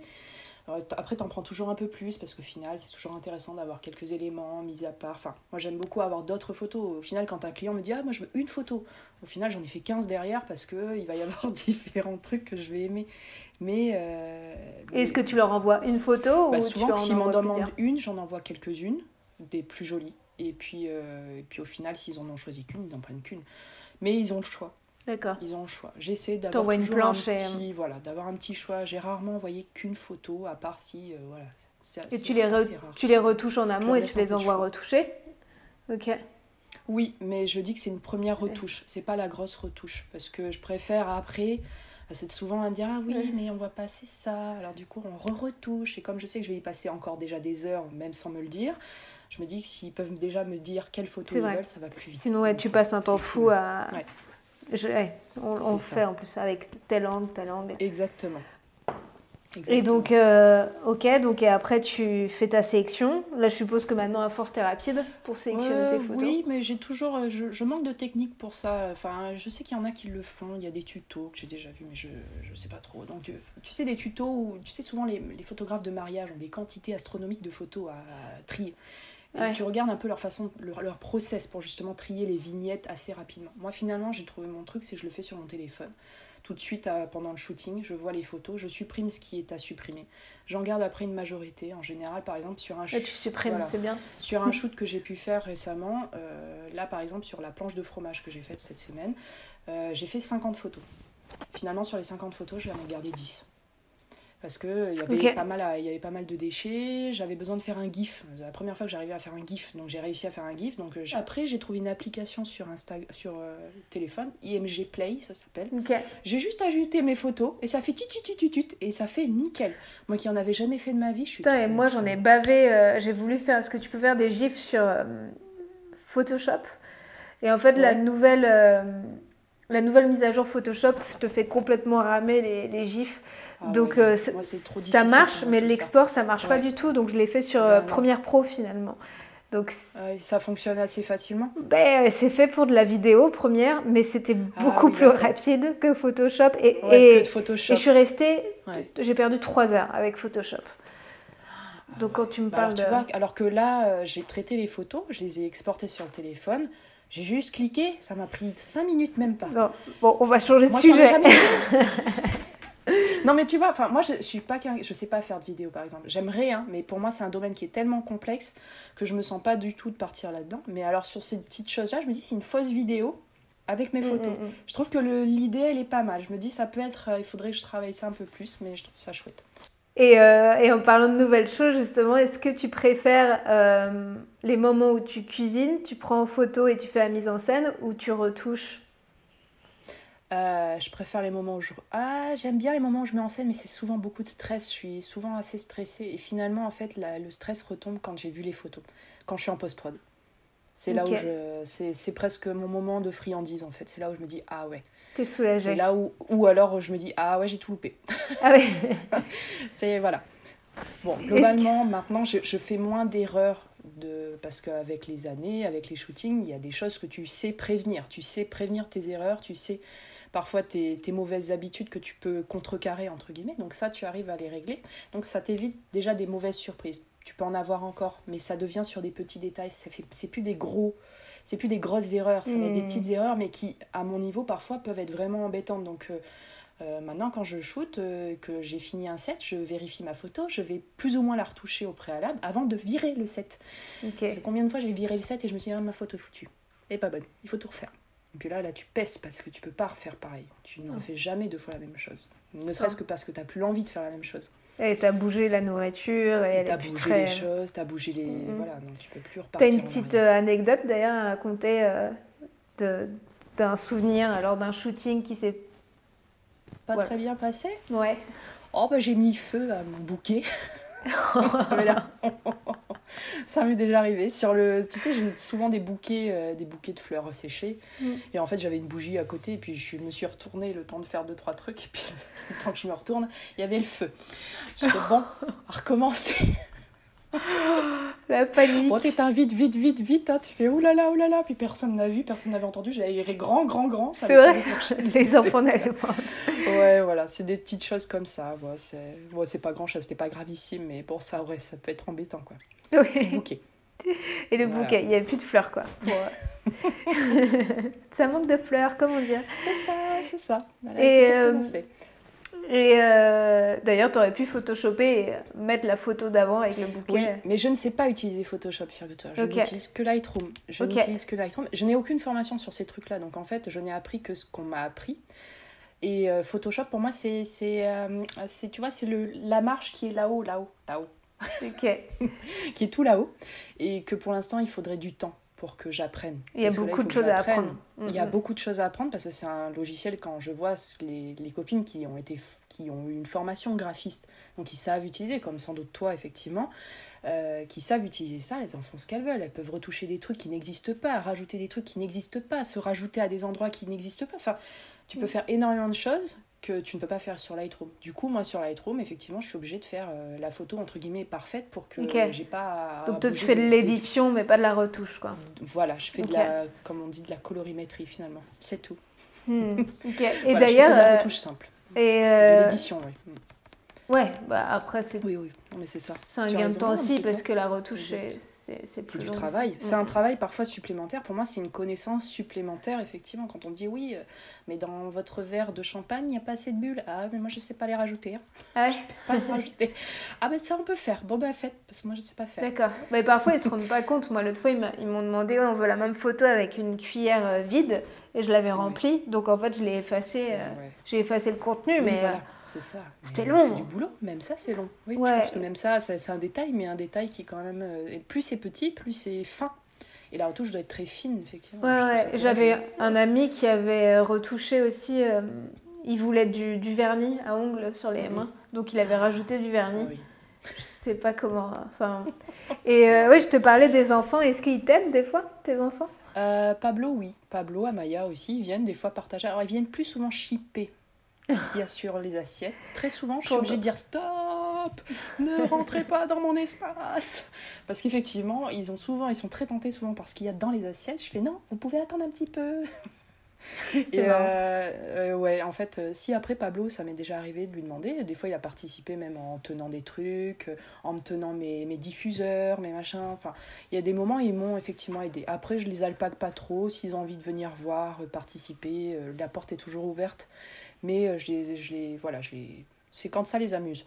Si ça les mhm. amuse pas, euh, voilà. Ça m'est déjà arrivé de dire à Pablo, il faut à tout prix que tu me la tiennes parce que ça ne tient pas, mais j'ai besoin d'aide, mais j'ai pas envie, maman, mais si, si. voilà, donc oui, il y a des moments, effectivement, ils y Après aussi, ils ont grandi comme ça. J'ai vu sur une ancienne photo où il y en avait un de tes gars qui tenait un petit bunt et tu le prenais en photo euh, en train de manger. Exactement. Non, après, ils sont, ils sont là, effectivement, ça fait partie de mes, mes petits modèles aussi. Je les, je les aime beaucoup. J'en abuse pas, mais je les aime beaucoup et j'aime beaucoup les photographies aussi. Donc, euh, donc euh, non, c'est chouette. Donc voilà. Ils font partie de, de l'histoire, en tout cas. Oui, c'est vrai. Mm, mm. Eh ben oui, ne pas faire sans eux. Ouais, non, mais c'est vrai, ça te construit et forcément, tu travaillerais pas pareil s'ils n'étaient pas là. Non, c'est ça, c'est ça, exactement. Ça Comme... fait partie de nos histoires qu'on porte. Mm, Je voulais te parler du workshop. Euh, donc, tu as fait différents workshops tout en binôme, si je ne me trompe pas Oui, je les ai... il y a qu'une fois. Ah oui, on les a fait toujours en binôme. Il y a une fois, je ne les ai pas fait avec Sandrine. Il y en a un que j'ai fait euh, avec Clémentine Lévy euh, de Pionise. Mhm, d'accord. Pionise, à un moment donné, elle m'avait demandé. Mais c'était bien après. C'était en bien après. Soit fin 2018, soit début 2019, quelque chose D'accord. Et. Donc voilà. Je les ai fait qu'Alexandrine. On était vraiment partis toutes les deux. On s'était rencontrés, on avait parlé de ça et très rapidement, ça, on a voulu le mettre en place. Quoi. Tu voulais euh, déjà en amont réaliser des workshops, ça te tenait à cœur de transmettre quelque chose qui Me plaisait. Oui, c'était quelque chose qui me plaisait. Après le comment, comment on allait y arriver, est-ce que voilà la, la question de la légitimité s'est posée aussi? Est-ce que je suis assez légitime pour pouvoir le faire? Quand j'ai senti que je pouvais quand même apporter quelque chose, parce qu'au final, euh, voilà, je me suis dit, euh, je travaille à l'instinct, mais c'est aussi comme ça que beaucoup vont apprendre, parce qu'il y en a beaucoup qui ne font pas d'école, qui font pas et qui vont apprendre à l'instinct. Et j'avais plutôt envie de montrer que justement avec un instinct, on pouvait apprendre beaucoup de choses, et qu'il mmh. fallait justement beaucoup s'écouter, se faire confiance. Euh, pour, pouvoir, pour pouvoir avancer et s'amuser en fait. C'est ça qui va un petit peu permettre et qui nous tire un petit peu vers le haut. C'est ce qui moi m'a permis de, de, réussir là. Donc je me dis, ça peut, ça peut fonctionner chez les autres, il faut juste s'écouter à, des moments précis, euh, se faire confiance et y aller. Après, il faut pas trop se poser de questions, il faut le faire. Après, ça demande, ça demande beaucoup de travail. C'est ce que moi j'expliquais aussi, c'est que ça demande beaucoup de travail. Ça a aussi demandé à certaines époques des sacrifices que je ne sais pas si je referais, tu vois, avec du recul, parce que je me dis que ça a aussi sacrifié parfois mes moments de famille, parce que je me suis un peu noyée dedans par moments. Je pense qu'il y a des et moments ça devait être très très long. Justement, moi je me demandais si c'était euh, c'était vraiment rentable les workshops comme ça, parce que sur le bah, temps, sur l'argent. Les workshops, euh, nous on les a, en plus quand on a essayé de les vendre, on ne voulait pas les vendre à des prix colossaux, parce que les workshops au prix où on les faisait, ça, ça, n'existe pas ailleurs. On les vendait vraiment pas cher finalement par rapport à ce qui se faisait à l'étranger. À l'étranger, c'était le double, le triple, facilement. Euh, nous, c'était pas notre choix. On voulait pas avoir euh, qu'il soit inaccessible pour qui que ce soit. Ça, ça demandait un budget, certes, mais qui pouvait être accessible globalement. Je dis bien globalement parce que tout le monde ne pouvait pas se l'offrir, j'en suis bien consciente. Euh, mais voilà, on voulait quand même que ça reste une fourchette moyenne, pas une moyenne pas mmh. élevée, mais voilà, que ça puisse être accessible à tout le monde, tout en ayant vraiment une expérience de vécu. C'est ça qu'on voulait faire, c'est vraiment vivre une expérience en groupe, et je trouve que c'est ça qui porte un petit peu le workshop, c'est l'expérience de groupe, c'est le partage, c'est effectivement ces moments de cuisine ensemble où on déguste les repas, c'est vraiment des moments authentiques. Tu peux pas te, tu peux pas te mentir quand tu manges tu manges, tu manges. Donc il y a tout ça qui font que les gens, c'est vrai qu'on a eu des, des, relations avec les personnes qui sont venues incroyables. On a eu des moments, des souvenirs qui seront gravés à jamais. Et d'ailleurs, tu as dû être quand même surpris déjà pour les premiers workshops, ça devait être... Euh, je pense que parfois tu te rendais pas compte du travail que ça impliquait sur place ou tu sais... C'était colossal en même temps cuisiner, en même temps là pour les ah élèves. en fait, oui. Et puis il y a eu des moments de stress, tu vois, où je me suis, où je me voyais, euh, où j'ai dû, à un moment donné, je me sais, sur le premier workshop, il y a eu un moment donné, je me suis sentie angoissée. Angoissée parce que j'avais peur de ne pas réussir à transmettre ce que je voulais transmettre. Euh, pas comme je le voulais. Et euh, je sais que je me suis éloignée à un moment donné parce que par parce que j'étais submergée à ce moment-là. Mais parce que tu es, stressée, les gens payent pour que tu leur présentes des choses. Je ne pouvais pas ne pas me mettre la pression pour qu'ils ne réussissent pas. Donc il fallait impérativement que... Enfin voilà, je me suis mis énormément de pression. Mais euh, que ce soit moi, que ce soit Sandrine, et les filles sont... En plus, on a eu les filles qui sont venues nous aider en plus. Mais c'est vrai qu'en termes de logistique, c'est colossal, l'organisation de ce type d'événement. De, je me souviens que j'avais mon coffre qui était rempli de vaisselle à distance, j'en ai trop pris. J'aurais dû en prendre moins. Mais euh, parce que tu te dis, j'ai peur de plus manquer que quelque chose. Oui, voilà, c'est ça. Tu as peur de manquer de quelque chose. Et finalement, on a créé des images incroyables. Il y a eu des intervenants qui sont venus, comme Amandine. Ah oui, pardon. Peut-être qu'on peut juste quand même euh, structurer et dire comment ça se passe un workshop, sur combien de jours, à quoi ça sert ce workshop alors, le workshop, donc c'est un workshop qui est présenté comme un workshop de photographie et stylisme culinaire, mais euh, le truc en plus qu'on apportait, c'était qu'on le vivait dans, comme une expérience dans un endroit un peu hors du temps. Donc sur le premier workshop, par exemple, on est parti dans un château dans le Perche. Donc c'était vraiment un château euh, qui était... Voilà, le Perche, c'est déjà très beau. Et là, c'était un, un, très beau château qui était en location et qu'on a loué parce qu'en plus, il y avait un certain nombre de chambres. Il y avait des espaces qui étaient très grands, très lumineux, et en plus un parc qui était vraiment très agréable dans lequel on pouvait euh, travailler aussi. Donc voilà, c'était la diversité des lieux qui nous permettait un petit peu de proposer multiples activités. Donc on recevait les gens, euh, on présentait le workshop. En général, on faisait euh, la partie technique, entre guillemets, soit le soir, soit le lendemain matin. Donc pour un petit peu encadrer ce dans quoi on allait partir et voir un petit peu les différents niveaux des personnes qui étaient présentes, parce qu'on n'avait pas de, on n'avait pas discerné débutants, confirmés et plus. Mmh, mmh. C'était vraiment ouvert à tout le monde. Et puis chacun, en fonction de sa progression, on, venait euh, apporter plus d'aide à certains qu'à d'autres. Les autres avaient simplement besoin de s'inspirer, d'autres, euh, d'autres avaient plus besoin de travailler la technique. Donc voilà, après, donc après les, le week-end, sur le premier, sur le perche, c'était trois jours, je crois. C'était jalonné de plusieurs ateliers. Ça va être des moments de cuisine, ça va être une visite au marché, euh, ça va être euh, un cake styling, ça va être euh, un atelier de clair-obscur comme l'avait fait Amandine l'hiver, le cake styling par Linda, ça va être des moments de cuisine, je me sais que Megan, elle avait fait des moments de cuisine effectivement, le, la visite au marché, ça a pu être des visites chez des potiers, quand on a fait quand on était au Maroc, à Bordeaux, on est allé visiter un vignoble. Ben, ça a été l'occasion aussi de découvrir un petit peu le vin, mais le bon vin bio qu'on avait, voilà, que, que, Sandrine avait trouvé euh, dans ses pérégrinations. Elle était super parce que c'était Miss Adresse. Elle avait vraiment. D'accord. toutes les belles adresses qu'on a pu voir, c'est grâce à Sandrine. Les logements aussi Et Les ça logements, entre autres aussi, oui, effectivement. ça doit être compliqué quand même. Le, ben, le, Maroc, elle avait des. Alors, ben, tout, tout fonctionne en plus dans ce genre de cas avec des contacts que tu as. Et Sandrine avait une, amie euh, qu'elle connaissait très bien et elle, elle va souvent au Maroc, donc elle connaissait quand même beaucoup de monde sur les lieux et sur place et elle est très débrouillarde Sandrine. Donc il y a beaucoup de choses euh, effectivement sur laquelle en termes de logistique elle est imparable. Imparable. Elle a été, euh, ça a été une grande aide et c'est celle sur qui je me suis reposée.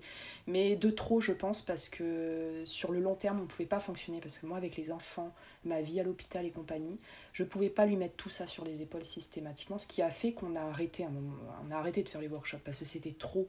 Et je voulais pas que ce soit encore plus elle qui fasse plus tout. Donc, euh, tu vois, on a un peu. Euh, et si tu avais plus de temps, tu aurais continué? qui a, stoppé. Ouais, je pense. J'aurais pu en faire plus. J'aurais adoré. C'est vraiment donc tu t'y retrouvais quand même euh, aussi bien humainement ah que financièrement. Ah oui. Ah, financièrement, gagnais pas des millions. Hein. Mais euh, tu rentrais dans tes frais et tu voyageais. On n'a pas gagné des millions, des, des mille avec ça. On s'en est bien sorti, mais on n'a pas fait beaucoup de bénéfices là-dessus. Bon, c'était pas énorme, franchement. C'était mm. pas énorme. Non, je me doute. Donc, euh, après, c'est rentable, je pense, quand tu les mets plus élevés. Mais on pouvait pas on pouvait pas. Il, il, faudrait les faire payer 4500 euros, tu vois, pour que ce soit intéressant. Donc, Donc euh, bon voilà, tu vois, c'est très vite. En fait, euh, tous les intervenants, tu les payes plus ou moins. Donc euh, nous, on trouvait toujours des, des partenariats avec telle marque de vaisselle qui nous proposait de la vaisselle. Enfin, on a vraiment eu des partenariats chouettes et compagnie. Ça demande du temps, ça aussi, hein, de faire du, les gens chez voilà, les gens chez qui tu vas, même si tu leur offres de la visibilité, pour moi, c'est logique de les payer aussi. Quand tu passes ta journée en cuisine pour faire un repas pour 15 personnes, tu peux pas arriver et dire ah, je vais vous offrir de la visibilité. C'est pas possible. Pour moi, tout le monde travaille, tout le monde travaille et tout le monde donc a une juste rémunération. C'est normal.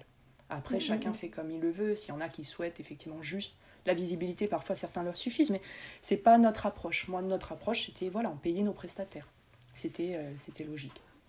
Voilà. Donc, euh, mais bah, bah, comme je disais au tout départ, je garde un super souvenir de ce workshop euh, où j'étais venue pour filmer. Il était magique. Et, d'ailleurs, merci. Euh, dans ton film, c'était génial. Enfin, non, mais tu nous as mis d'ambiance, franchement.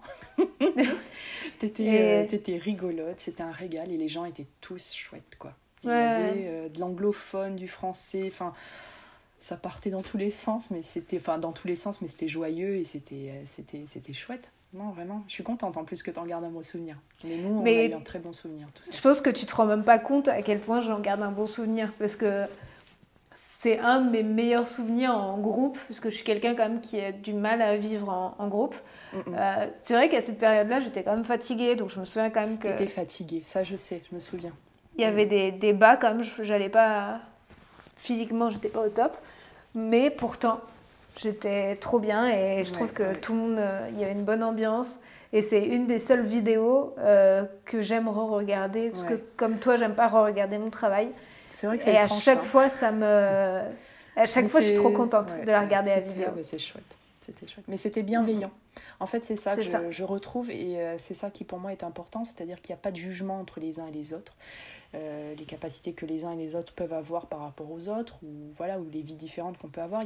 tout le monde était sur le même piédestal. Euh, voilà, on partageait comme un bon centre aéré, mais euh, avec plein d'activités. Enfin, c'était chouette. On, voilà, on mangeait bien, on faisait plein de choses, on était hyper actifs. On mangeait bien. Et ah ouais, franchement, hein, Émilie, elle a fait des plats mais divins. Il y a mon frère aussi qui l'aidait pas mal, mais enfin tout le monde, y a tout le monde finalement. En plus d'être, c'est vrai que c'est un workshop, mais en même temps, tout le monde pouvait avoir la liberté de participer et tout le monde l'a fait avec plaisir. C'est-à-dire mettre la table, ça pourrait être que nous qui le faisions. Euh, finalement, tout le monde s'est mis à le faire sans qu'on demande quoi que ce soit et autre. Euh, c'est vraiment, voilà, il y a vraiment un côté bienveillant, solidaire. Euh, que qu'on retrouvait systématiquement sur nos workshops et que j'ai beaucoup aimé. Et, est-ce que ça te t'aimerais quand même refaire des petits workshops ah, J'aimerais bien sur un jour Peut-être si je trouve des, un lieu, mais c'est pareil, je pense qu'il faut que j'attende que les enfants soient, soient plus grands. Ça reste pour moi, des, les workshops, ça reste pour moi comme un, un, un, bébé, ça reste des projets qui sont vraiment très gros. Même sur un petit, ça demande beaucoup, beaucoup d'organisation, de, logistique, de temps en amont pour préparer les choses. Euh, je sais qu'il y a des choses que j'aimerais corriger sur ce que j'ai fait avant pour pas le faire de cette manière-là. Plus préparer certaines choses, certains ateliers, être plus précise pour apporter des choses en plus. Mais parce que moi aussi j'évolue en même temps. Donc euh, du coup, c'est des choses que mm. j'aimerais euh, plus expérimenter avec d'autres. Mais bon, voilà, ça vient, viendra son temps. Quand euh, voilà, les choses, on peut pas tout faire. Il faut, il y, a des moments pour. En tout cas, là, à ce moment-là, ça s'est fait et j'étais très contente de l'avoir fait avec Sandrine. ça a été un duo, ça a été un super duo en tout cas pour ça et on a hmm. adoré. garde de et, et donc c'est quoi les projets là Les projets futurs. Pour l'instant c'est pareil, je sais les gens qui projettent pour moi. Mais c'est vrai que je me laisse un peu porter par. Bah là, tu vois, il va y avoir Noël. Euh, il y a l'automne, Noël, ça reste euh, des, des, moments où il y a beaucoup de demandes de création de contenu. Donc, euh, moi, je suis, je suis dispo à ce moment-là, dans la, dans la mesure du raisonnable et dans, dans ce que j'aime. Donc, mhm. donc, je fais mes choix aussi en fonction de tout ça. Et j'ai toujours pour projet très lointain de faire un livre, mais ça viendra, ça aussi c'est un vrai gros bébé. Donc ça, ça va, ça va prendre son temps, parce qu'en fait j'aime beaucoup de choses.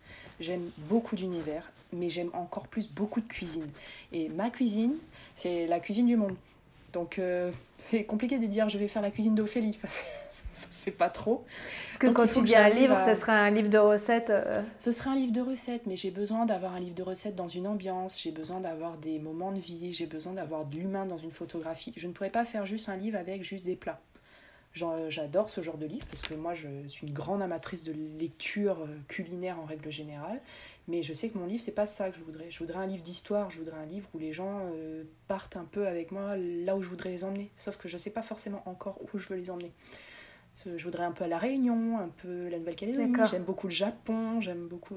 En fait, tous mes voyages que j'ai pu faire ont apporté leur pierre à l'édifice. Mais réussir à construire un projet avec plein de projets, tous différents, et pas tant que ça, mais c'est difficile de pour l'instant de cadrer mes idées. J'ai trop d'idées. Après, ça pourrait être euh, une ligne, la ligne euh, de ton parcours. Euh, c'est ça. Et dans l'ordre, en fait, de faire le premier chapitre réunion, le deuxième chapitre.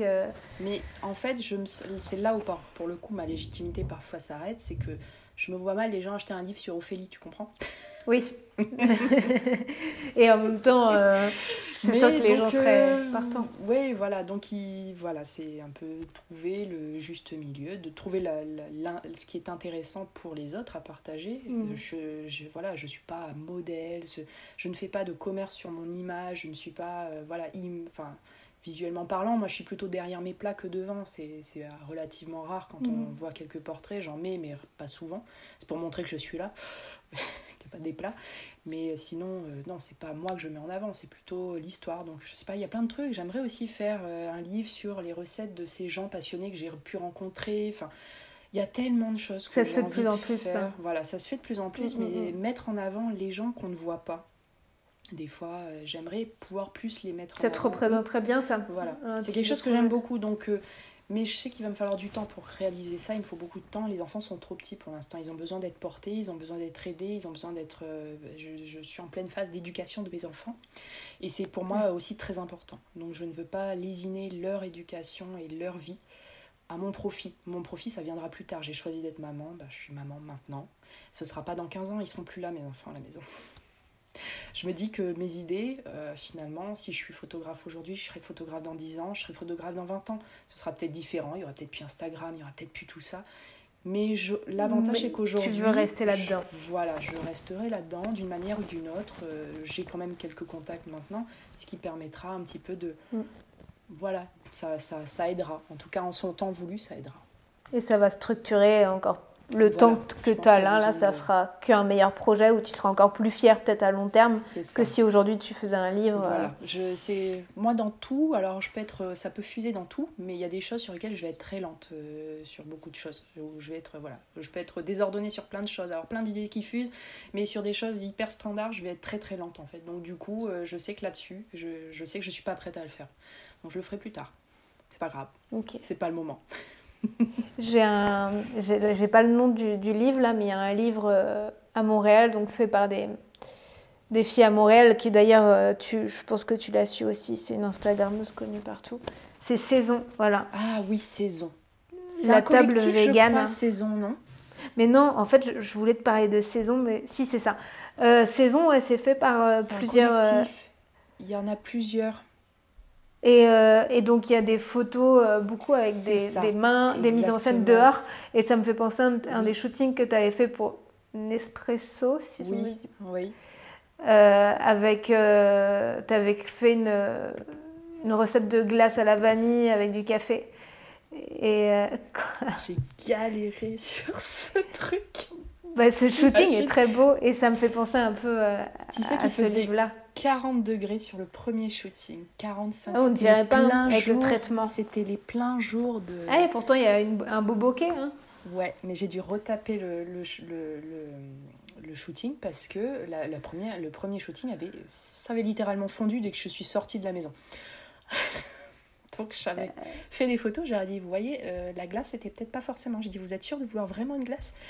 Oui, oui, on voudrait une glace. Bon, j'ai fait d'accord, mais je pense que j'ai pleuré. Euh, j'ai refait, bon, bah, j'ai été un peu plus rapide cette fois-ci, c'est-à-dire que quand je l'ai sorti, je suis vraiment allée très vite, tout était prêt, enfin... Mais il faisait un peu moins chaud, il faisait 35.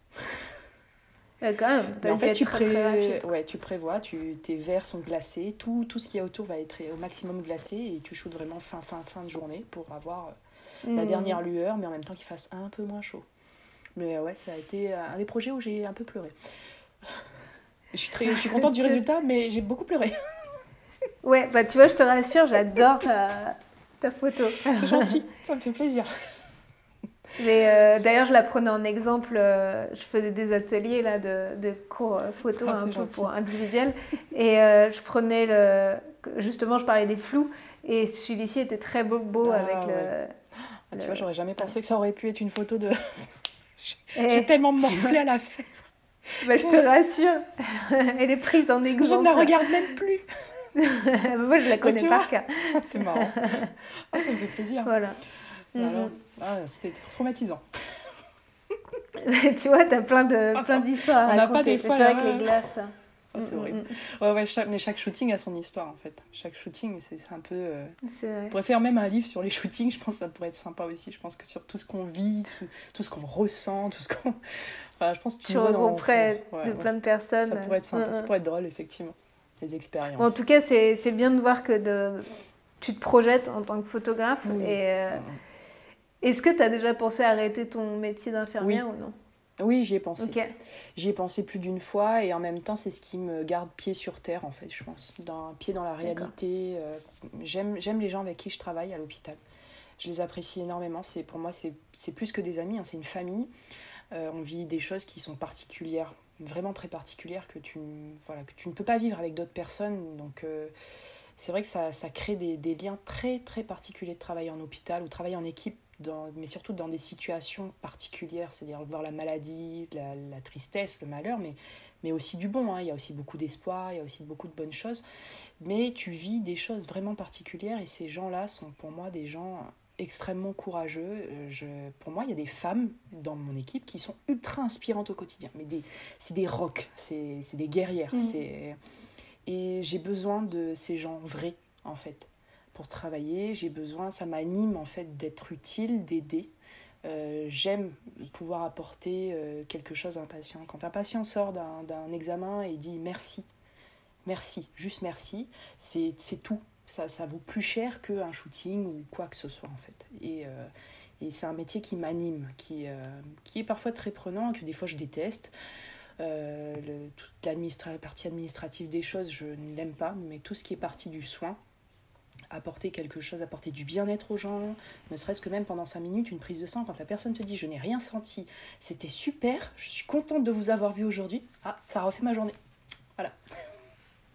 Mais tu arrives à apporter du sourire aux gens, tu arrives à apporter euh, ta petite étincelle dans leur journée. Des fois, c'est pas grand chose, mais quand tu t'occupes de manière bienveillante d'eux, mais vraiment que d'eux, euh, tu leur fais presque penser qu'ils n'existent que aujourd'hui, que tu es venu pour ta journée pour les voir.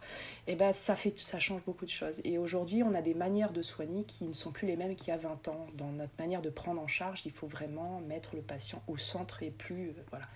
Et euh, c'est voilà. Donc je sais que par exemple, on utilise beaucoup l'hypnose. Alors pas l'hypnose spectacle, hein, mais c'est le fait un petit peu de détourner l'attention de la personne d'un soin qui peut être douloureux sur quelque chose d'autre, c'est-à-dire être là mais être ailleurs.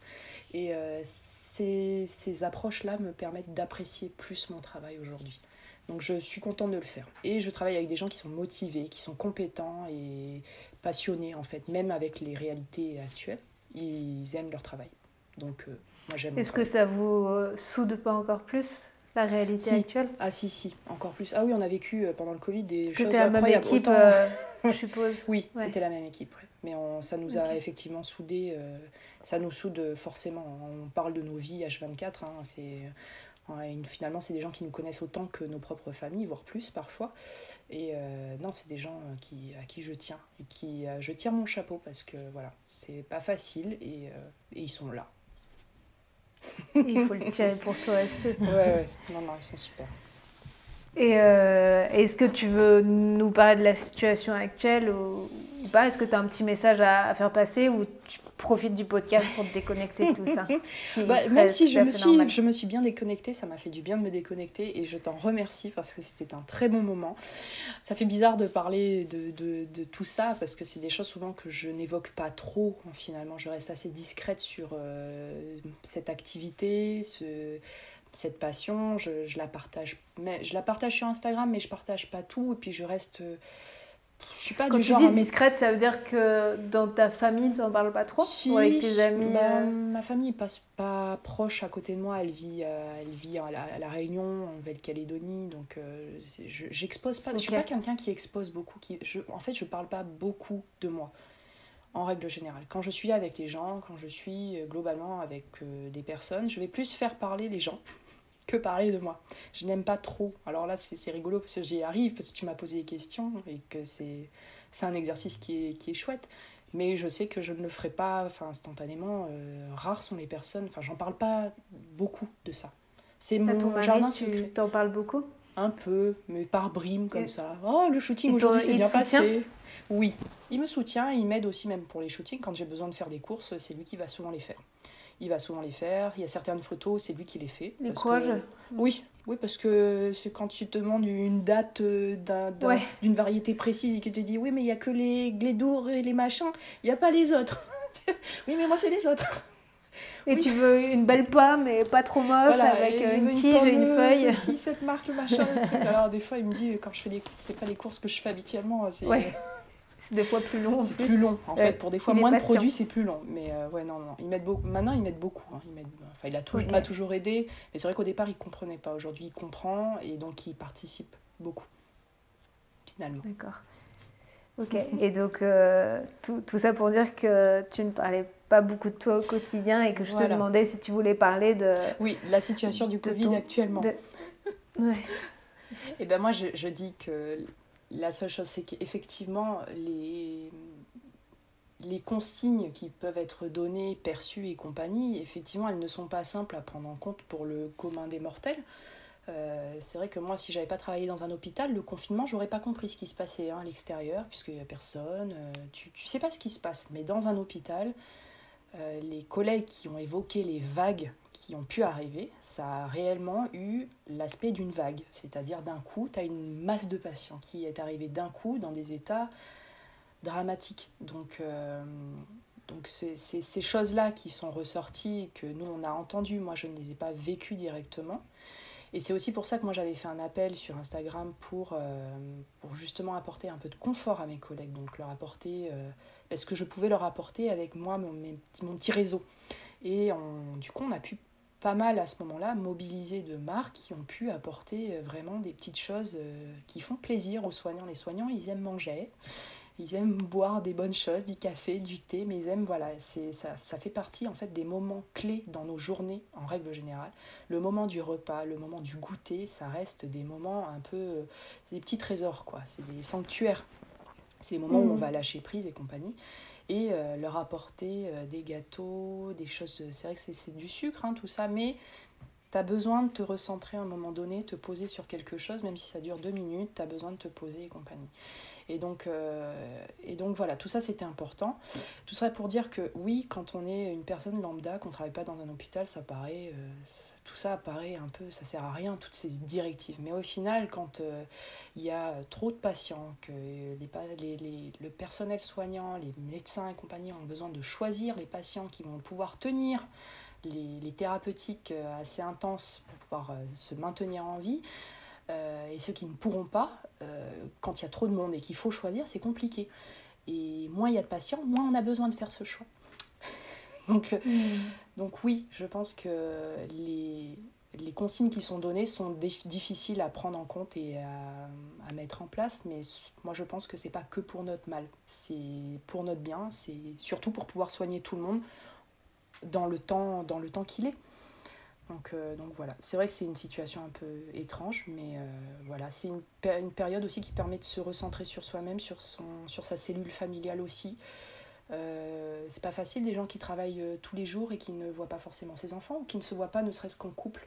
Et là, ça permettait un petit peu de remettre tout le monde un petit peu, se retrouver face à soi-même ou face à l'autre. Euh, c'est pas facile et voilà. Il faut, je pense que chaque période permet de prendre du recul et d'avancer et de grandir de ça. Voilà, toute période négative peut apporter beaucoup de positif et je pense qu'il faut un petit peu utiliser ça et le voir comme ça. Pas voir que le négatif dans tout ça, les libertés coincées, tout est refermé, on peut plus vivre, on peut plus respirer, on peut plus. Non, il faut justement essayer d'être créatif dans son espace en fait et d'utiliser ce, qu'on, ce qui nous est permis encore aujourd'hui et ne pas voir tout ce qui est interdit, mais plutôt de voir ce qui nous est permis. tu t'as raison, sinon ça nous bloque. Voilà. Bah, il y, a des, y a des jours où on voit que, que ce qui nous est, interdit, hein, c'est pareil aussi, je suis la première à voir tout noir certains jours, mais on peut aussi voir le rayon du soleil derrière la noirceur. c'est une question de positionnement et de focus. Tu vois, Aujourd'hui, je ne veux pas voir ce flou-là, mais je veux voir l'autre. Peu d'accommodation, et puis euh, ça fonctionne. C'est joliment dit. Mais euh, non, bah, c'est un beau message, c'est à prendre en compte. Et en tout cas, ouais, si, si, on fait les choses bien, chacun à notre échelle, mm. ça aidera à, sortir de tout ça. Voilà, c'est ça. Bon, voilà, ça passera. Ça passera comme ça passera. Ça paraît long et compagnie, mais au final, euh, des épidémies, il y en a eu dans... depuis la nuit des temps. C'est pas la première, ce sera pas la dernière. Hein. Qu'on se prépare quand même. Hein. Oui, tu as raison. Et c'est vrai que souvent, on on a envie de se dire, euh, oh là, c'est quoi ça? Et que c'est un cauchemar, eh ben, un mauvais rêve en tout cas. Et euh, qu'après, tu as l'impression qu'il n'y aura pas ça une deuxième fois, mais si. C'est un peu étrange. C'est vrai que c'est étrange. J'avoue que c'est un peu déstabilisant. Mais il faut vivre mm, avec. Mm, mm. De toute façon, on n'a pas vraiment le choix à l'heure actuelle. on n'a pas vraiment la possibilité de choisir et d'avoir le choix. Mais bon, on peut avoir le choix de voir la vie autrement à ce moment-là. C'est pas toujours simple, mais on peut, par des petites choses, ça ne demande pas de changer euh, tout son environnement, de prendre une maison à la campagne quand on ne peut pas, mais qu'on a toujours son petit appartement à Paris. Euh, oui, il faut être, faut, faut être créatif, j'avoue. Mais voilà, mm. c'est une, une, question de positionnement et de se, voilà, de se mettre un peu dans du, dans du positif, pas avoir... Euh, moi je dis toujours, il faut voir le verre à moitié plein et pas à moitié vide. Quand je suis dans les mauvais moments, c'est ce que je me dis. Je dis, eh, écoute, hein, c'est à moitié plein quand même, hein, ça va, hein, finalement, il y a quand même la moitié qui fonctionne. Voilà. C'est bien, bah, c'est une force de penser comme ça. c'est pas toujours simple, hein, Marine, je te le dis.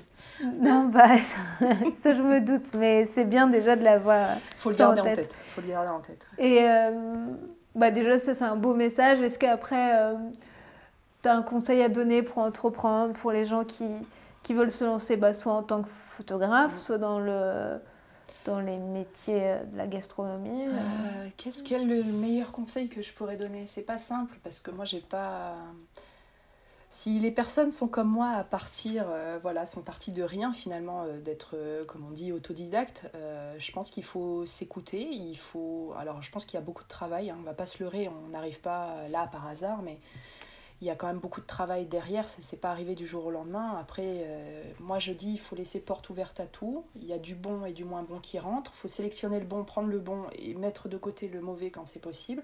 Et je pense qu'il faut avancer, il faut se challenger sur des choses, même sans se le dire. Ça va être une petite chose, mais un shooting un peu particulier qui va être difficile. Tu le réussis ou tu le réussis pas trop, finalement ça va te permettre de gravir un truc. Et tu avances comme ça petit à petit. Je pense que c'est déjà euh, énorme je pense que ce challenge est euh, s'ouvrir un petit peu positivement à tout ce qui arrive, euh, accepter des choses qui parfois pourraient paraître euh, complètement adonines ou qui ne sont pas intéressantes, finalement peuvent ouvrir à beaucoup de choses. tester, expérimenter, faire des erreurs. Pour moi, l'erreur est le meilleur des, des apprentissages parce que c'est ce qui te permettra d'avancer et de ne plus la refaire. Et en tout cas, tu vas trouver toutes les solutions pour ne plus la faire. Donc, donc voilà, mmh. euh, moi j'ai pas de, de, de, technique particulière à proposer puisque j'ai pas fait de technique, mais euh, aujourd'hui sur, les, sur, sur tout, sur Instagram, les réseaux, il y a plein de formations en ligne qui existent, qui sont super. Je sais qu'il y a la formation de fraise basilic euh, sur un site Ampara, je crois, de formation en ligne qui est extra, qui est vraiment extra pour l'avoir vu.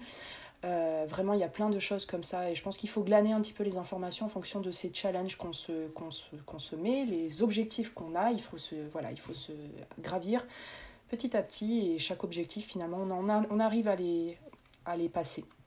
En tout cas, voilà, si on est passionné, qu'on veut partager, on partage ce qu'on aime, euh, ce qui nous anime. On rencontre les gens qui sont dans le même état d'esprit également. Et voilà, ça Après, j'ai envie de dire, c'est une béchamel qui se fait ou qui se fait pas. Moi, elle s'est faite, euh, mais je l'ai pas cherché, j'ai pas cherché à la faire. Elle s'est faite parce que j'ai choisi de laisser un peu couler. J'ai pas. Mais toi, c'est incroyable parce que j'ai l'impression que tu as rencontré les bonnes personnes. Euh, bah là, aujourd'hui, tu as quand même beaucoup de gens qui te suivent aussi, donc je sais pas comment c'est venu sur Instagram, si c'est venu rapidement. Je sais pas comment Instagram un jour m'a repéré. C'est surtout ça. Je sais pas comment c'est possible. Ouais, c'est ça, l'algorithme. En fait, à l'époque où il y a eu cette fameuse liste des 200, euh, des 200 comptes qui étaient remis à jour tous les 15 jours, il se trouve qu'à un moment donné, je suis tombée dans cette liste de suggérés là.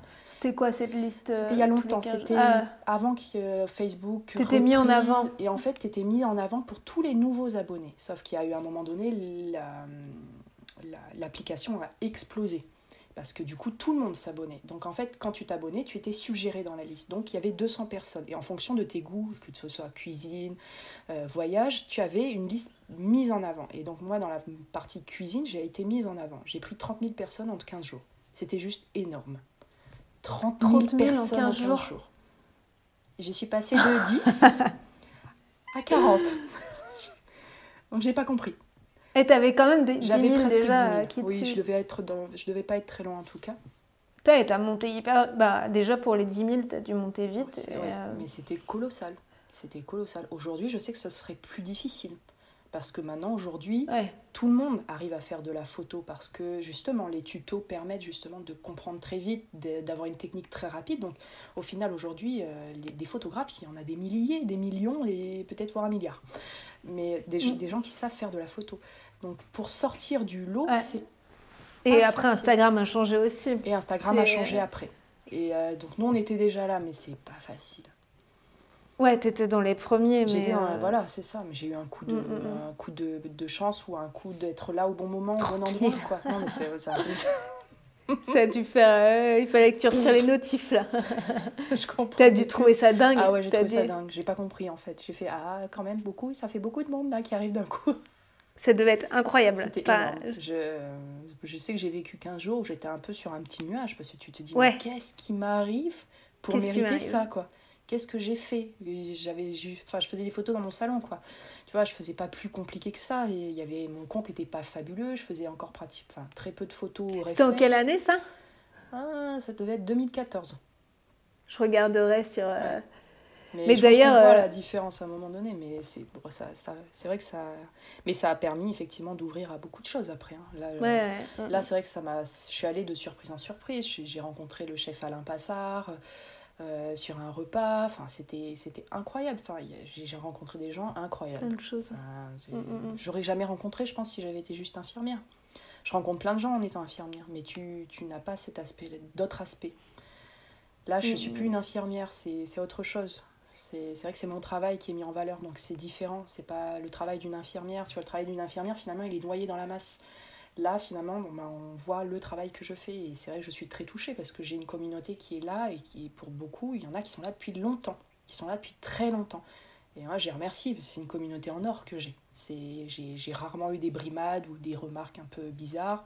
J'en ai rarement Mais c'est toi qui es comme ça aussi, qui attire oui, je les pense bonnes que, personnes voilà, Je pense qu'effectivement, tu laisses pas porte ouverte. Puis après, il y a des choses que tu ne feras pas, tu ne dévoiles pas certaines choses ou certains avis. Mon compte, c'est pas un avis, c'est pas un compte politique, par exemple. Donc, si tu as un compte politique, forcément, tu vas rentrer dans des débats. Moi, il n'y a pas de débat face à un pancake mm, avec mm. du coulis d'érable, du sirop d'érable. Il est bon, il est bon. Hein tu mets tout le monde d'accord.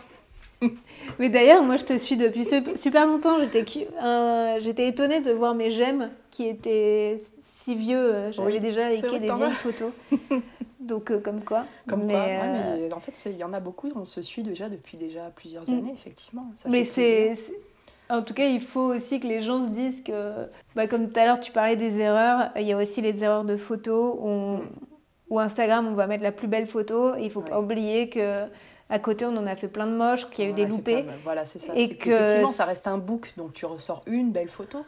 C'est ça. Final, euh, et qu'il faut regarder les anciennes photos des gens. Euh, photos. Finalement. regardez les premières photos d'Ophélie. Voilà, je laisse les anciennes parce que c'est ça va vous faire relativiser. De, voilà, tu relativises parce que finalement tu viens de très loin, tu reviens de très très loin. Enfin, tu as commencé au bas et tu as, as, grimpé, mais au final c'est du travail, c'est beaucoup de travail, c'est beaucoup de passion aussi, mais mais et puis je pense qu'il faut croire à... Moi je crois pas en quelque chose en particulier quand je fais tout ça.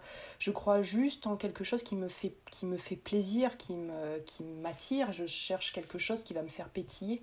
Et c'est ça en fait que je recherche. Donc en fait du coup tu cherches, tu, tu gravis un petit peu plus, mais avec plus d'armes à chaque fois. Donc tu, tu, arrives effectivement à obtenir des choses qui effectivement évoluent avec le temps forcément puisque tu cherches toujours à progresser. Tu peux pas des fois tu as l'impression de tomber mais finalement même le, le, fait de tomber te fait progresser puisqu'après tu te relèves un peu plus. Donc, euh, donc voilà. Oui, il faut pas avoir peur de stagner de temps en temps, c'est normal. Ça fait partie du process, c'est dur, c'est très dur mais ça fait partie du process. Les moments de doute, les moments de, de, désespoir, les moments de pleurs, les moments de je suis nulle et j'y arriverai pas, ça fait partie du, du, process. Et au final, après. On y passe tous. Voilà, on y passe tous. Et souvent, hein, moi dans l'année, c'est souvent le cas, hein, ça arrive, hein, des moments où tu dis. Oh ouais, encore maintenant. et puis, ah ouais, tout le temps, tout le temps, c'est horrible. Mais c'est ce qui, c'est aussi ce qui me permet de rendre du bon travail. C'est-à-dire, je me mets beaucoup, beaucoup de pression, trop peut-être, mais un peu. Et tu te remets en question au moins. Oui, voilà. T'es voulu. Ça, mm, mm. Mais tes photos sont très belles et, et c'est vrai qu'il y a toujours, en plus, il y a quand même toujours la même trame du clair obscur. T'es quand même resté dans ta lignée euh, depuis très très très longtemps. T'as toujours ce style et. Ouais, je me dis ça pourra ennuyer, mais finalement l'algorithme il aime pas quand je fais autre chose. Bah, moi, il n'y a que des cookies. Hein. J'ai des j'aime que quand j'ai des cookies. C'est ridicule. ben, moi, quand je mets un truc clair, trop clair, ça va pas du tout. Hein. Ça marche pas. Hein. Ah, c'est fou. Ah, moi, c'est l'inverse. quand je mets un truc un peu dark, parce que là j'aime hein. bien, et bah ils aiment pas. Ils nous mettent dans des cases, hein, c'est pas cool. Ouais. vrai, mais euh, je... pas enfin, des fois tu as envie d'expérimenter autre chose, mais maintenant j'expérimente quand même, je fais euh, des choses qui me plaisent. Ouais, à un moment donné, me dis, tant pis, maintenant les, les, likes, tu, au final, euh, bon, j'ai de la chance d'avoir une grosse communauté. Donc c'est moins facile peut-être pour des gens qui ont une petite communauté, et encore quand bien même des fois les petites communautés sont plus investis que les grosses communautés. Donc attention, les chiffres, finalement, aujourd'hui, il faut vraiment prendre avec beaucoup de recul. C'est mm, mm, mm, tout n'est pas révélateur. Après, moi, je pense qu'il y a la qualité du travail. C'est là aussi où, finalement, voilà, je me dis, il y a des clients qui reviennent parce qu'il y a une qualité de travail derrière aussi. Ouais. Ça, je sais que ça, je suis capable de le faire. Ça, là-dessus, je me mets suffisamment de pression pour que je ne peux pas rendre un truc qui soit moins bien. Je préfère faire trois, trois shootings s'il faut, mais je voilà. Je te comprends. Et juste pour finir avec l'algorithme, moi, c'est juste pour parler de moi, et je pense qu'on est beaucoup dans le même cas, c'est que là, depuis trois mois, je postais plus rien, bah, je suis punie par Instagram. et apparemment, tout le monde m'a dit, mais je ne te... et des amis proches ont me dit, je ne te vois plus dans, mon feed. Donc il y en a qui ont dû aller me se forcer à, liker des photos. C'est quand tu vas, voilà, quand tu vas revoir le compte, à un moment donné, tu te dis, oh là là, mm. je vois plus un tel. Tu vas le revoir. Et du coup, c'est à ce moment-là que tu le revois. Mais sinon, des fois, tu les retrouves plus. Même certains comptes sont supprimés de, ton, de tes abonnements. Tu ne les retrouves pas. Bah, tu es désabonné. Je me disais pas pourquoi. Je, je pense que moi, peut-être c'est ça. J'étais à 18K et en fait, je suis toujours à 18K, mais depuis des mois. Et j'étais redescendue euh, des mois après à 17,9. oui. et, et, je pense parce que je faisais plus rien. Et, et là, quand même, j'étais ah merde, euh, tu vois, le 18, ça me va, même si j'y suis depuis 6 mois, tu vois. Mais c'est fou. depuis 6 mois, quoi, je suis sur le même chiffre, quoi. Ça ne bouge pas. Non, mais je sais. Ouais, non, mais c'est compliqué. Mm, mm. À part de poster tous les jours, d'être ultra créatif. Mais tu peux pas être ultra créatif tous les jours. C'est impossible. Les gens qui font ça, des fois, ils sont deux, hein, voire trois. Et des fois, c'est des entreprises. tu te dis, toi tout seul, c'est compliqué de tout gérer. Il faut avoir le temps, l'énergie. C'est ça. Voilà. Exactement. Bon. Donc, euh... Attends, Oui. Attends quoi? C'est la... je, je voulais faire une capture d'écran. Bah, vas-y. Attends, attends, je vais faire. Hein. Avec mon petit plaid. Attends, garde le sourire, je, je capture. Ça y est Ça y est, ok. Parce qu'on fait, ça fait depuis 1h40, 45 qu'on parle. Donc, euh, donc bah, c'était très intéressant, mais il faut, faut s'arrêter là. Mm, mm. C'était très chouette. Bah, merci à toi. Je suis très contente d'avoir partagé ce moment, cet après-midi avec toi. On ne peut pas dire c'était juste une petite demi-heure. non, c'était pas une. non, merci. C'est cool. C'est cool. Et, euh, et non, je, suis vraiment contente et j'admire ton travail et j'admire surtout la personne que tu es. Et, toi aussi, euh, hein. tu es extrêmement talentueuse. Euh, moi, je t'ai surtout connue au départ pour tes vidéos. pour tes vidéos. Euh, moi, je sais que je garderai celui de cette vidéo de, de tournefeuille euh, de ce workshop. Euh, je le garderai. C'est vrai que je le revisionne assez. Comme tu dis, ça fait partie des vidéos, moi, que j'arrive à re-revisionner parce que j'aime beaucoup. c'est fou. Hein. Ah ouais, c'est vraiment. Enfin, le tempo, la, la musique, c'est entraînant. Puis tu te dis, il ah, faut, faut pas que ça s'arrête. Ouais. ça me rend un peu euh, triste la vidéo, moi, souvent. oui, J'ai des frissons au début, je fais oh. C'est ça, c'est ça. Mais euh, je me souviens comment, enfin, quand tu avais pris, quand tu étais monté sur la voiture pour déjà filmer le premier plan, quand même. Tu étais sur le toit de la voiture. C'est quand même pas mal. Hein. non, mais enfin, t'as de l'idée, t'es ultra créatif. Avec mon kawaii jaune. quand même Poussin c'est tenu de là quoi. Voilà euh, c'est pour ça qu'on l'a appelé Poussin c'est parce que alors déjà j'adore le jaune. elle est elle est hyper créative elle adore le jaune et puis t'étais enfin t'étais notre notre notre rayon de soleil en fait. T'as été voilà. c'était chouette. On dansait sur la musique de September. C'est ça. Dans le grand couloir. Les descentes de l'escalier aussi avec la sur la tête hein. Avec le mini pyjama pèse, donc on avait l'impression que j'étais nue sous mon kawaii. Ouais, mais oh, n'importe quoi. C'était drôle, ouais, mais il aurait fallu que tu danses aussi si tu faisais de la musique classique. Danse classique. Sage, ouais, mais bon, tu vois, danse classique, c'est très, très carré. Ouais, bah oui, on aurait fait battle. bon, euh, non, bah non, mais donc on parlait de toi et euh, merci pour la personne que tu es et de rester euh, droite dans ce que tu fais et et autant motivée. Et, voilà. Oui. C'est, es, très inspirante et j'ai hâte de te revoir. Je ne sais pas quand, bah mais j'ai hâte de te revoir. aussi. Oui, je sais. Mais heureusement, mm. heureusement qu'il y a la technologie qui permet encore d'avoir du contact facilement avec mm. les uns et les autres, même avec euh, la distance. Ça, pour ça, c'est vrai que c'est mm, chouette. Bah, les vidéos, je fais que avec euh, les, les podcasts. Hein. Même mes parents, je les fais pas. Hein. Bah, je... Normal. Peut-être que je leur dis. C'est pareil. C'est pareil. Bon, C'est chouette. Super. Bon, bah, je bah, te remercie et euh, je te dis à très bientôt. Et, et, euh, Moi aussi. Voilà. et bonne continuation, comme on dit Merci beaucoup. À toi aussi. Salut Ophélie. Salut.